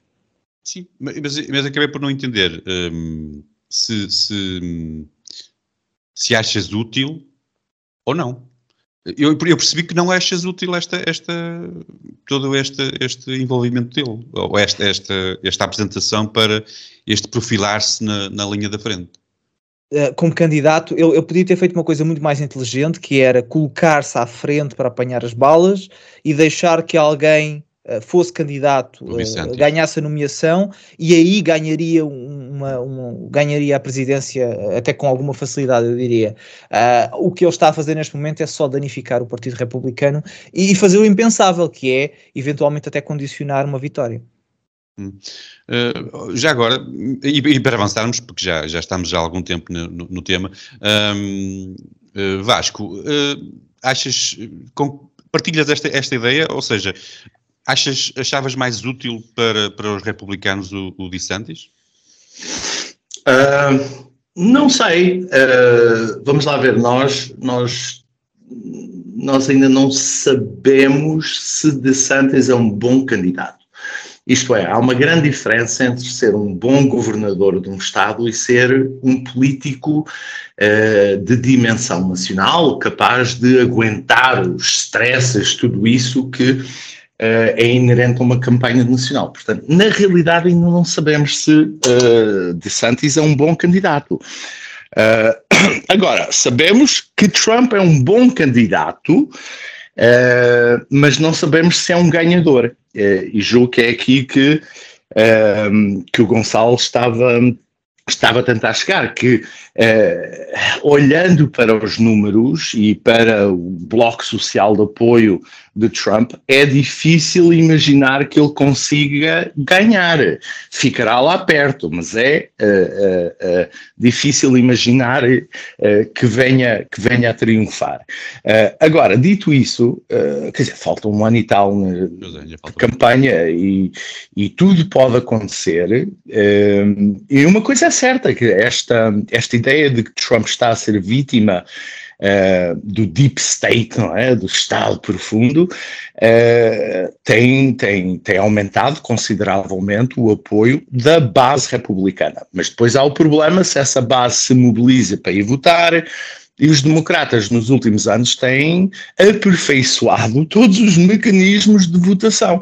Nós em Portugal temos um bocado a ideia de que há eleições na primeira terça-feira de novembro nos Estados Unidos. Já não é assim, já foi, mas já não é assim, porque em alguns estados Uh, pode-se votar até durante praticamente um mês. Há o ballot harvesting, há muitas coisas que alteraram a natureza das eleições e eu acho que muitas vezes não temos essa, essa, essa percepção. Pensamos que as eleições americanas é as pessoas vão, põem uma cruzinha no papel e acabou-se. Não é nada assim. Daí, uh, daí que haja frequentemente irregularidades uh, e até acusações de fraude. É? Eu uma vez disse isto na SIC e toda a gente me caiu em cima porque eu disse que havia irregularidades nas eleições americanas. Há sempre. Vimos agora nas últimas uh, intercalares também houve irregularidades. Isto não quer dizer necessariamente fraude, se bem que já houve muitos casos de fraude em eleições americanas, particularmente nas cidades.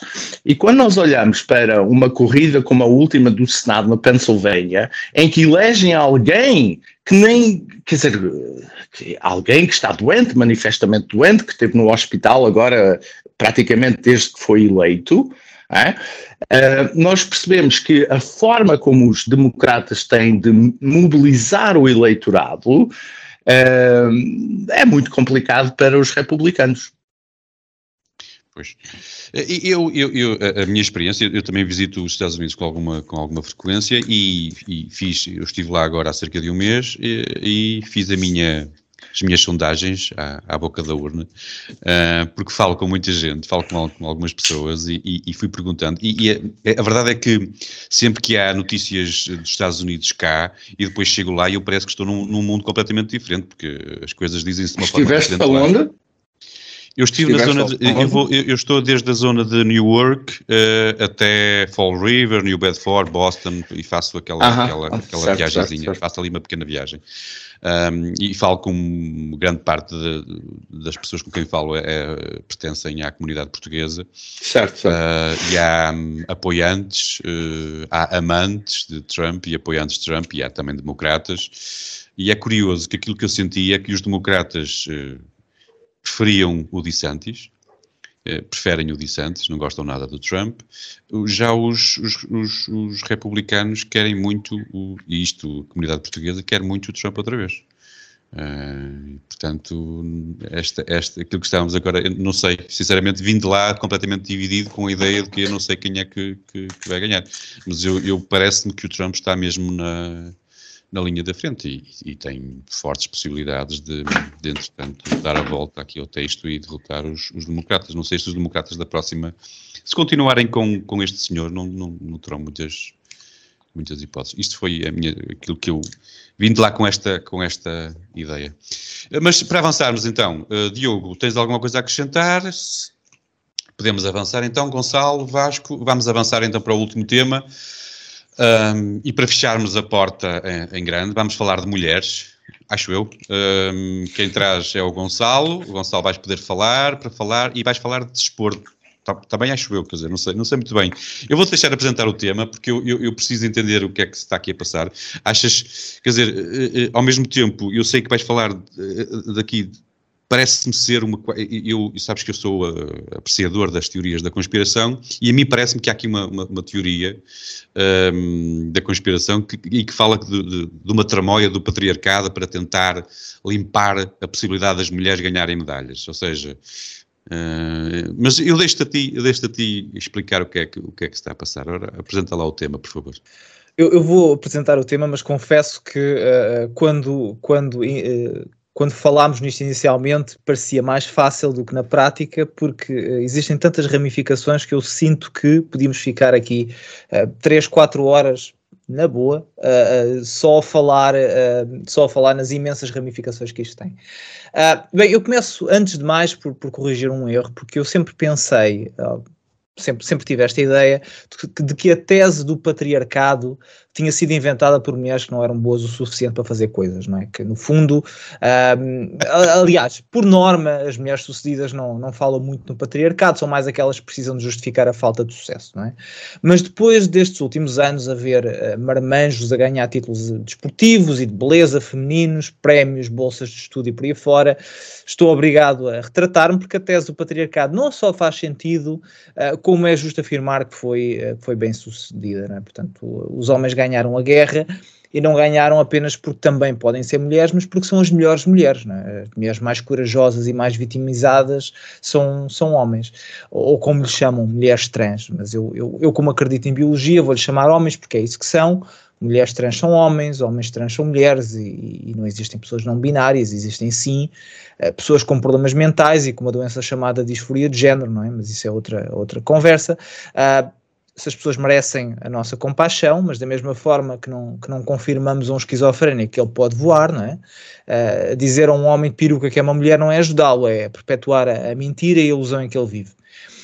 Mas, para falar em vítimas, temos que mencionar os dois maiores grupos uh, vitimizados nesta história, as mulheres e as crianças, e, e começa a tornar-se comum, no caso da, das mulheres trans, uh, uh, mulheres trans que são condenadas por crimes, que agora passaram a exigir ser colocadas em, em, prisões femininas. O que é curioso é não há nenhum homem trans a pedir para ser colocada, colocada em, em prisões masculinas, não é? é sempre o inverso. Uh, mesmo em casos em, em, que, em que estes homens que dizem ser mulheres são acusados de violação, uh, isto até resultou no, no, no despedimento da, da ministra da, da Escócia.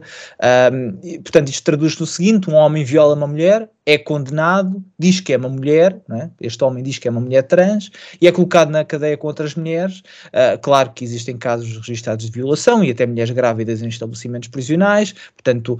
Uh, as, as, pessoas que, que, estão na cadeia também têm direitos, não é? Não, há pessoas que estão na cadeia detidas por, por, por crimes mais graves, mas há outras que estão, que estão lá porque não pagaram imposto ou porque traficaram droga, ou seja, pelo que for, mas não, têm, não, não merecem ser colocadas com um violador na cama de baixo, não é? Uh, mas também mas também uh, crianças. O presidente Biden fala uh, da necessidade do, do, Gender Affirming Care. Uh, o que é o, gen o, Gender Affirming Care? É um conjunto de práticas experimentais, porque tudo isto ainda, ainda, é novo, não é? que começa por dar hormone blockers, bloqueadores hormonais a crianças, a começarem idades 9, 10 anos, mas há casos em que isso até aconteceu antes. Esses bloqueadores impedem que o corpo se, se desenvolva, as raparigas não têm período, com todas as implicações que isso tem, os rapazes não desenvolvem a voz, não desenvolvem o pênis, uh, claro que existem riscos enormes de esterilização para ambos, e a somar-se a isto, depois ainda existem remoço, uh, remoções de seios e de pênis e, e, e remoções de úteros. Uh, portanto, estamos a, a, a, na América muitas, em alguns estados não se pode comprar cerveja com 18 anos, mas é possível uh, mudar o sexo e fazer uh, estas reversões, uh, esta, estas alterações que são irreversíveis em muitos casos, crianças que têm 15, 16 ou até mais novas do que isso.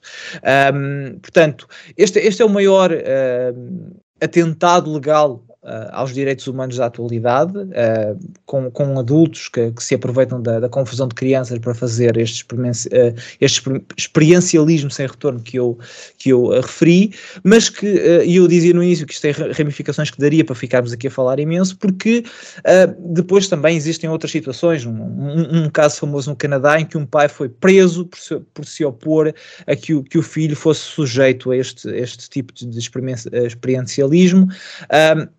E julgo que muito recentemente no estado de Washington foi aprovado um conjunto de, de, legislação em que os pais já não precisam de ser informados uh, se o seu filho for, for trans. Um, só, para, só para concluir, uh, estas ideias não são dos Estados Unidos, começaram, se calhar começaram por lá, pelo menos a parte prática, a teórica não necessariamente, mas estão em crescimento por, por todo o mundo. Eu recordo que já existe um homem detido numa prisão feminina em Portugal. Isto tem pouco a, a, ver com compaixão ou até com, com proteção dos chamados uh, transgênero. Isto é mais do que tudo um ataque à verdade.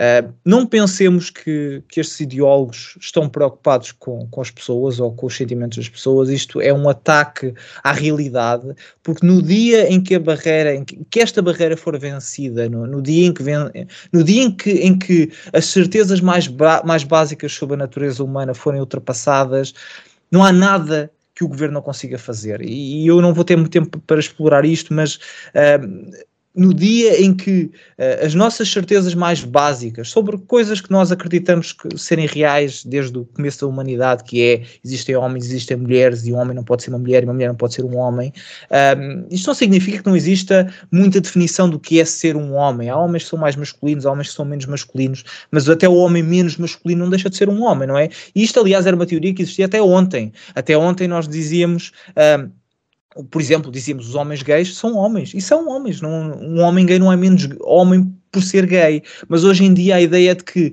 uma criança de 6 anos que gosta de brincar com bonecas, então é uma, é uma, é uma rapariga e tem que ser, e tem que ser colocada uh, em drogas que, que vão, uh, que vão modificar toda a sua existência. Uh, mas esta, esta, este atentado à verdade é a última barreira uh, para que a partir deste momento e no dia que nós aceitarmos que estas coisas uh, que, são, que são verdades indubitáveis, nada mais estará por atacar, é? Porque a partir daqui dizerem-nos que uma doença que mata 0.0001% da população é mortal e vai, e vai isto, já não é uma, uma, uma, coisa difícil de acreditar quando vencermos estas barreiras das verdades mais essenciais. E peço desculpa se fui muito confuso, mas é, é isto que eu queria dizer. Deixa-me centrar aqui, e isto para. Porque tens razão, eh, este só, só da forma como expuseste, realmente nós tínhamos aqui para fazermos eh, dois programas à vontade, eh, mas centramos então só naquilo que eu quis introduzir de início, que é hum, isto no desporto. Estes transgêneros que têm ganho uh, medalhas. Um, Porquê é que achas que as mulheres ainda não se afirmaram?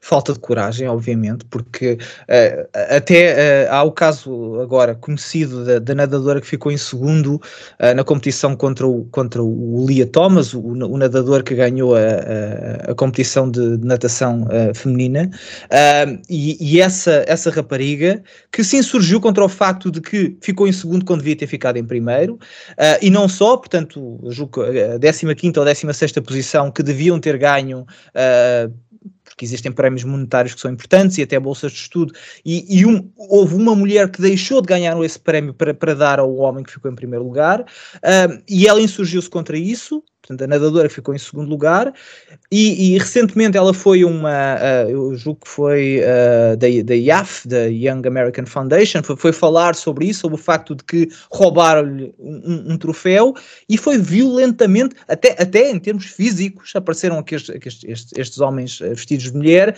a, a quererem bater-lhe, porque ela não tem o direito de, de, de falar sobre isso, portanto a pressão que existe em termos de cancelamento é enorme, mas até ameaça física, estamos a falar de uma de uma milícia, não é? Uh, se, se uma pessoa nos Estados Unidos quiser fazer um, um colóquio ou, ou, ou, falar sobre, sobre, sobre este problema, vai ter um, um, grupo de bandidos à porta que vão tentar fazer-lhe mal. Portanto, é normal que as pessoas tenham medo, mas, mas também é importante dizer que temos que ter coragem de dizer as coisas como elas são. E, e, obviamente que não é, não é confortável ir contra a opinião corrente, mas é importante que cada vez mais se diga, uh, um pouco como a J.K. Rowling tem feito, não é? que, que também lhe tem valido algumas, alguns dissabores, que é dizer a realidade, Sim. a biologia uh, é, interessa. Não, e mesmo no desporto já, já começam a surgir algumas vozes. Uh, eu, eu acho que deveriam ser até as mulheres. Eu aproveito para perguntar ao Diogo um, quantas medalhas conseguias tirar à Patrícia Mamona?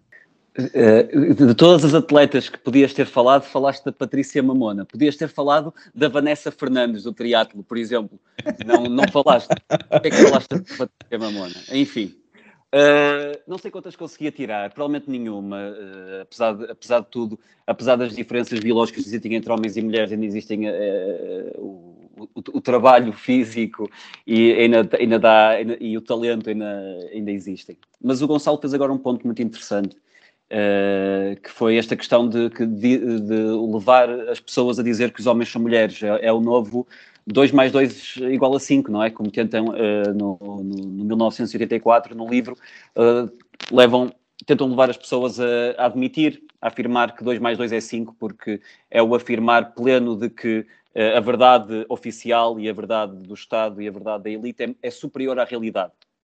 E aqui passa-se exatamente o mesmo. Portanto, ao admitir que os homens podem ser mulheres ou que determinados homens são mulheres, uh, a partir daí já admitimos que a ideologia e a, e a verdade oficial está, é mais importante do que a realidade e do que os factos, uh, e está o objetivo conseguido.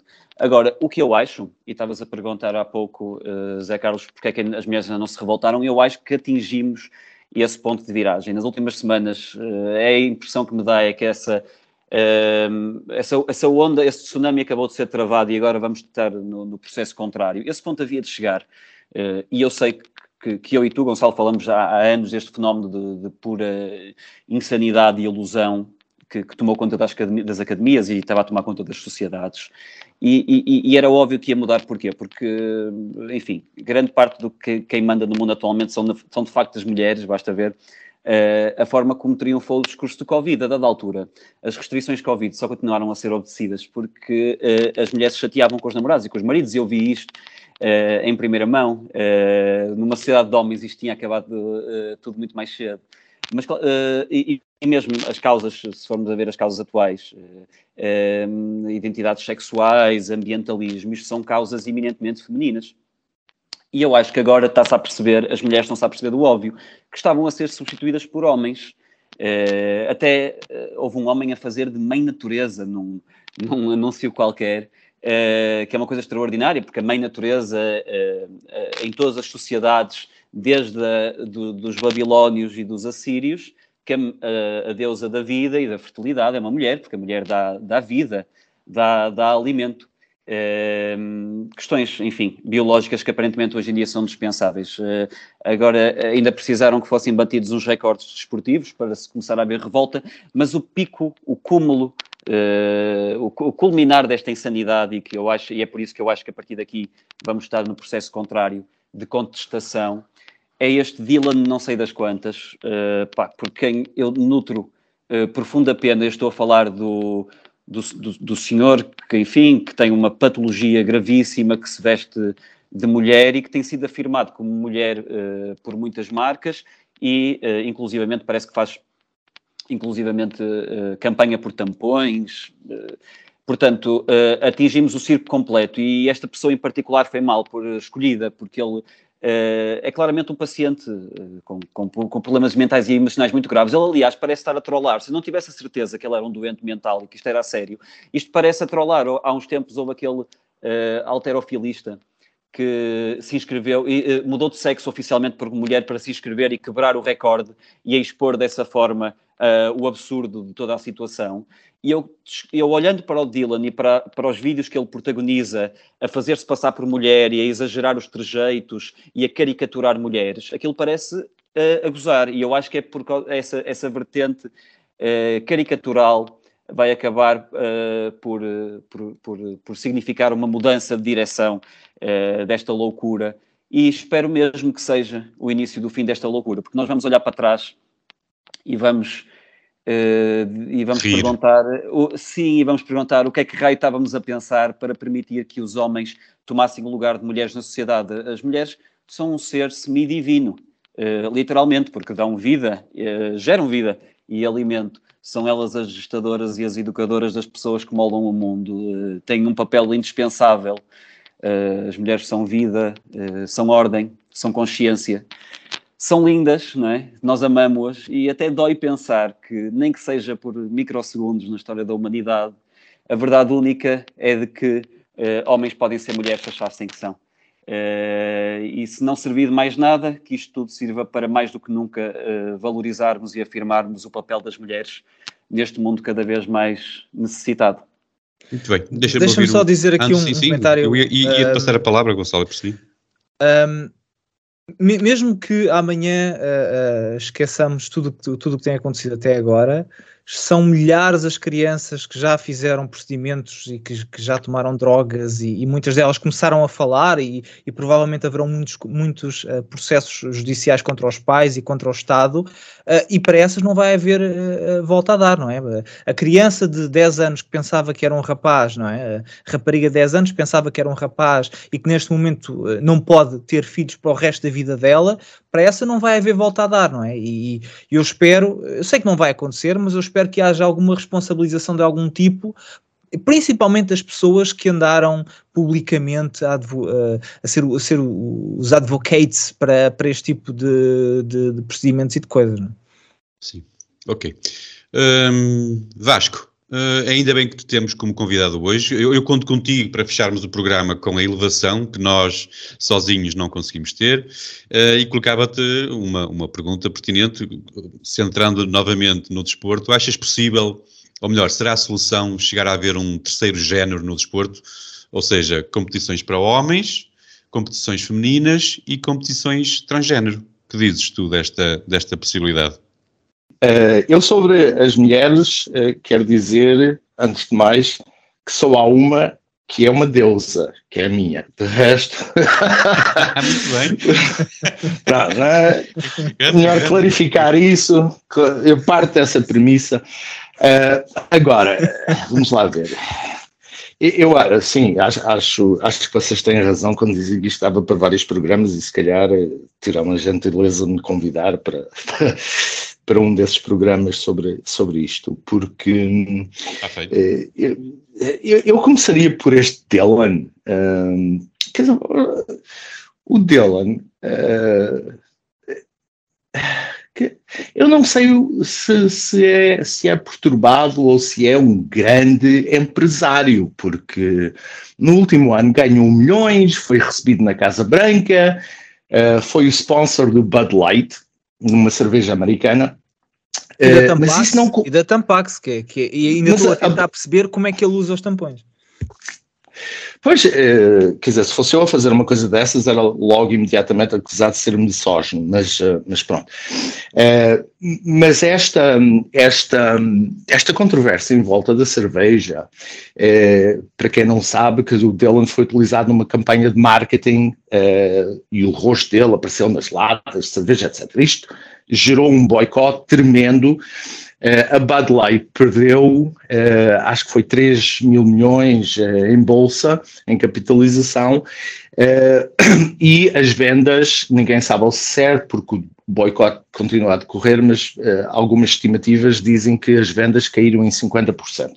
O que eu acho uma coisa muito positiva, que é uma reação a, esta, a este nonsense que está a acontecer nos Estados Unidos. Uh, agora, uh, vamos lá ver.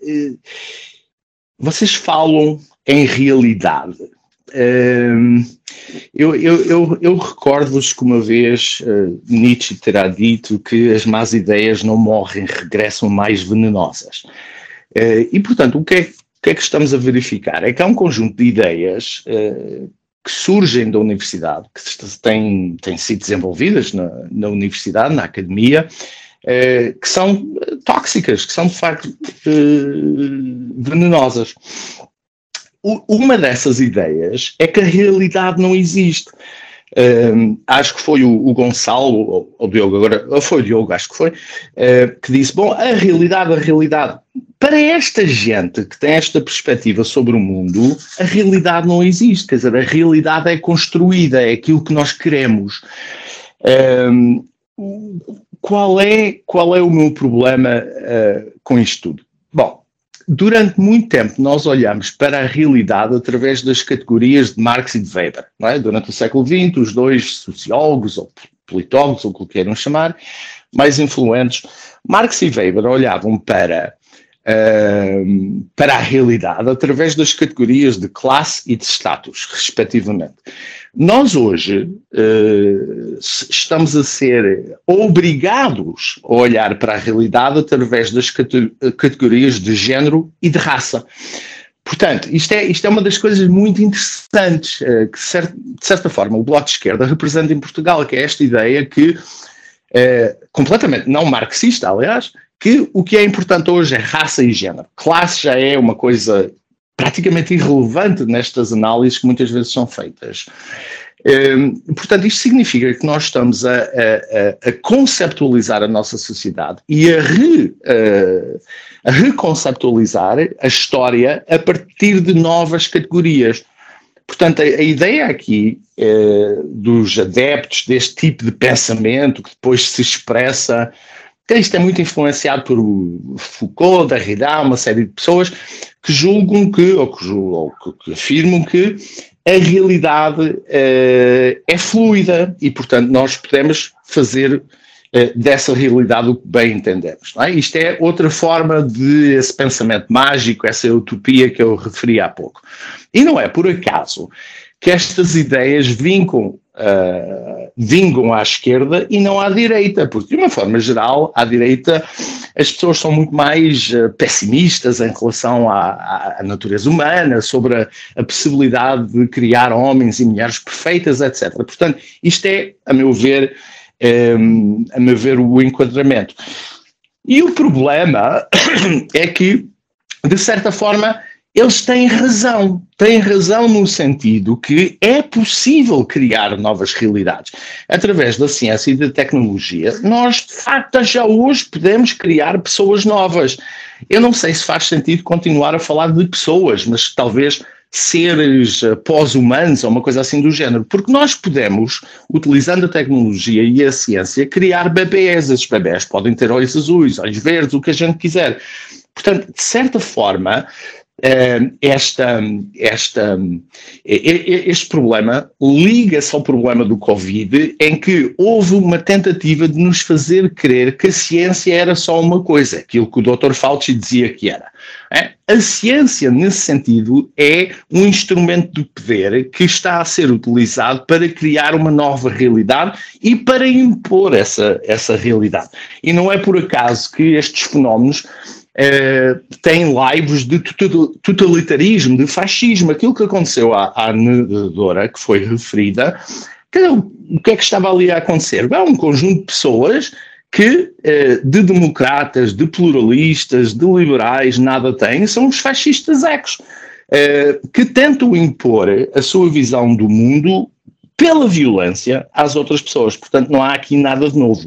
O que há de novo um, em parte, eu acho que o que há de novo é esta ideia que as hierarquias sociais, tudo isto são construções uh, humanas, que de certa forma são.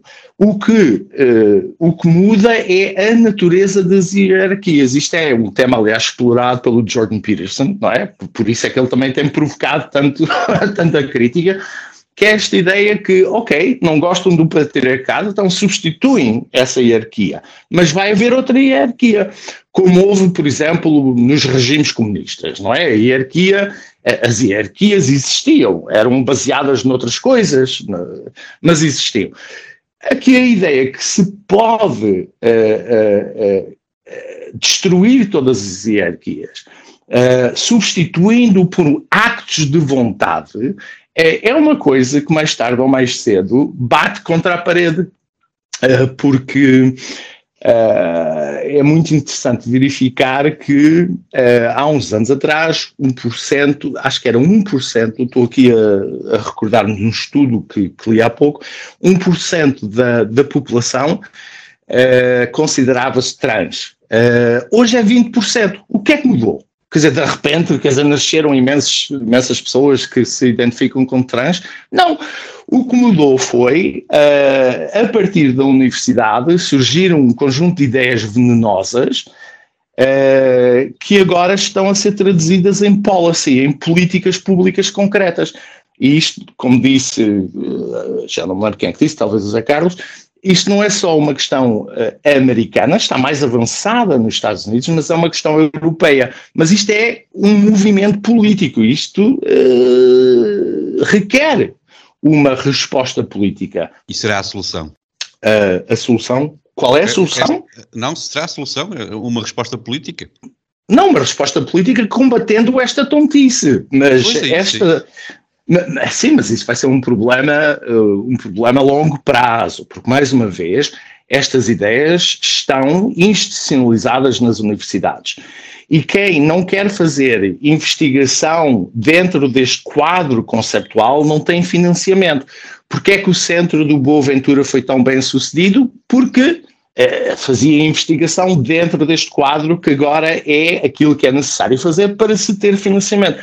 O problema aqui são as universidades, dito de uma forma muito simples, onde uh, se está a tentar uh, gerar outra visão sobre, sobre o mundo, uh, mas que é uma coisa tão absurda, tão ilógica e tão contrária àquilo que, que nós pensamos sobre nós próprios e sobre o mundo ao longo de mil anos, não é? Que, que, que, que, vai uh, e está uh, a provocar resistência. Agora, há aqui, em termos de política pública, um, algumas coisas a pensar. Será que faz sentido que estamos a financiar, o contribuinte está a financiar universidades para produzir este tipo de coisa? Uh, isso é uma das discussões uh, que agora está a surgir nos Estados Unidos. Faz sentido, uh, de facto, financiar uh, ideias e perspectivas que na prática resultam numa, numa efetiva destruição da sociedade. É. E, e, eu recordo que Roma não caiu só por causa dos bárbaros, caiu porque a própria uh, sociedade romana se polarizou, se radicalizou uh, e implodiu. Hum. E implodiu. Muito bem, ficamos, uh, uh, estamos já uh, para lá da, da, da nossa hora, vamos fechar o programa e eu queria, um, chegamos assim ao fim do, do, do, episódio e queria muito agradecer o, o, a tua visita, Vasco, foi realmente um privilégio, uma grande honra, e eu, eu gostava de me despedir e queria te provocar aqui só com uma pequena pergunta, respondes se quiseres, um, quando é que volta o Passo Escolho? Uh, por onde, para onde é que ele quando, foi? Quando? Está tá onde? Foi, foi, não sei, está em França? Onde é que ele está? Não, não faço a mínima ideia. Eu pensei que tu desses ah. bem com ele e que sabias onde, é que ele, onde, onde ele para. Uh, sabes que há muita Não, porque as pessoas dizem quando é que. Quando... Ele é o Dom Sebastião, estamos todos à espera dele. Eu sei, mas as pessoas dizem quando é que regressa e eu acho que ele está em casa ou na faculdade, não sei. É isso, não sei, não sei. Muito bem, mais uma vez, olha, foi um privilégio realmente, foi uma grande honra, muito obrigado pela tua visita. Um, e, uh, e até sempre. Fica já lançado aqui o desafio. Uh, tu há bocado uh, prontificaste. Se tivermos um tema com, com específico para o tema anterior, uh, tu estás já automaticamente convidado. Combinado. Obrigado a todos que estiveram desse lado. Temos encontro marcado para a semana, para um episódio que vai ser, prometemos, revolucionário. Ainda estamos a pensar que música escolher para o sinal da insurreição. Aceitámos sugestões, eh, portanto, nós precisamos de uma música para o, o, o, sinal para fazermos a revolução. Portanto, já sabem, nos locais do costume, todos os mais, nas, em todas as mais importantes plataformas de podcast, no YouTube, no Rumble, no Locals ou até no Facebook, no Instagram, no Twitter ou no TikTok. Deixem a vossa sugestão e aproveitem para subscrever, nós agradecemos. Voltamos então no 25 de Abril e montados, se calhar, num Chai Meet. Para todos, votos de uma boa semana. Até lá, um grande abraço. Beijinhos.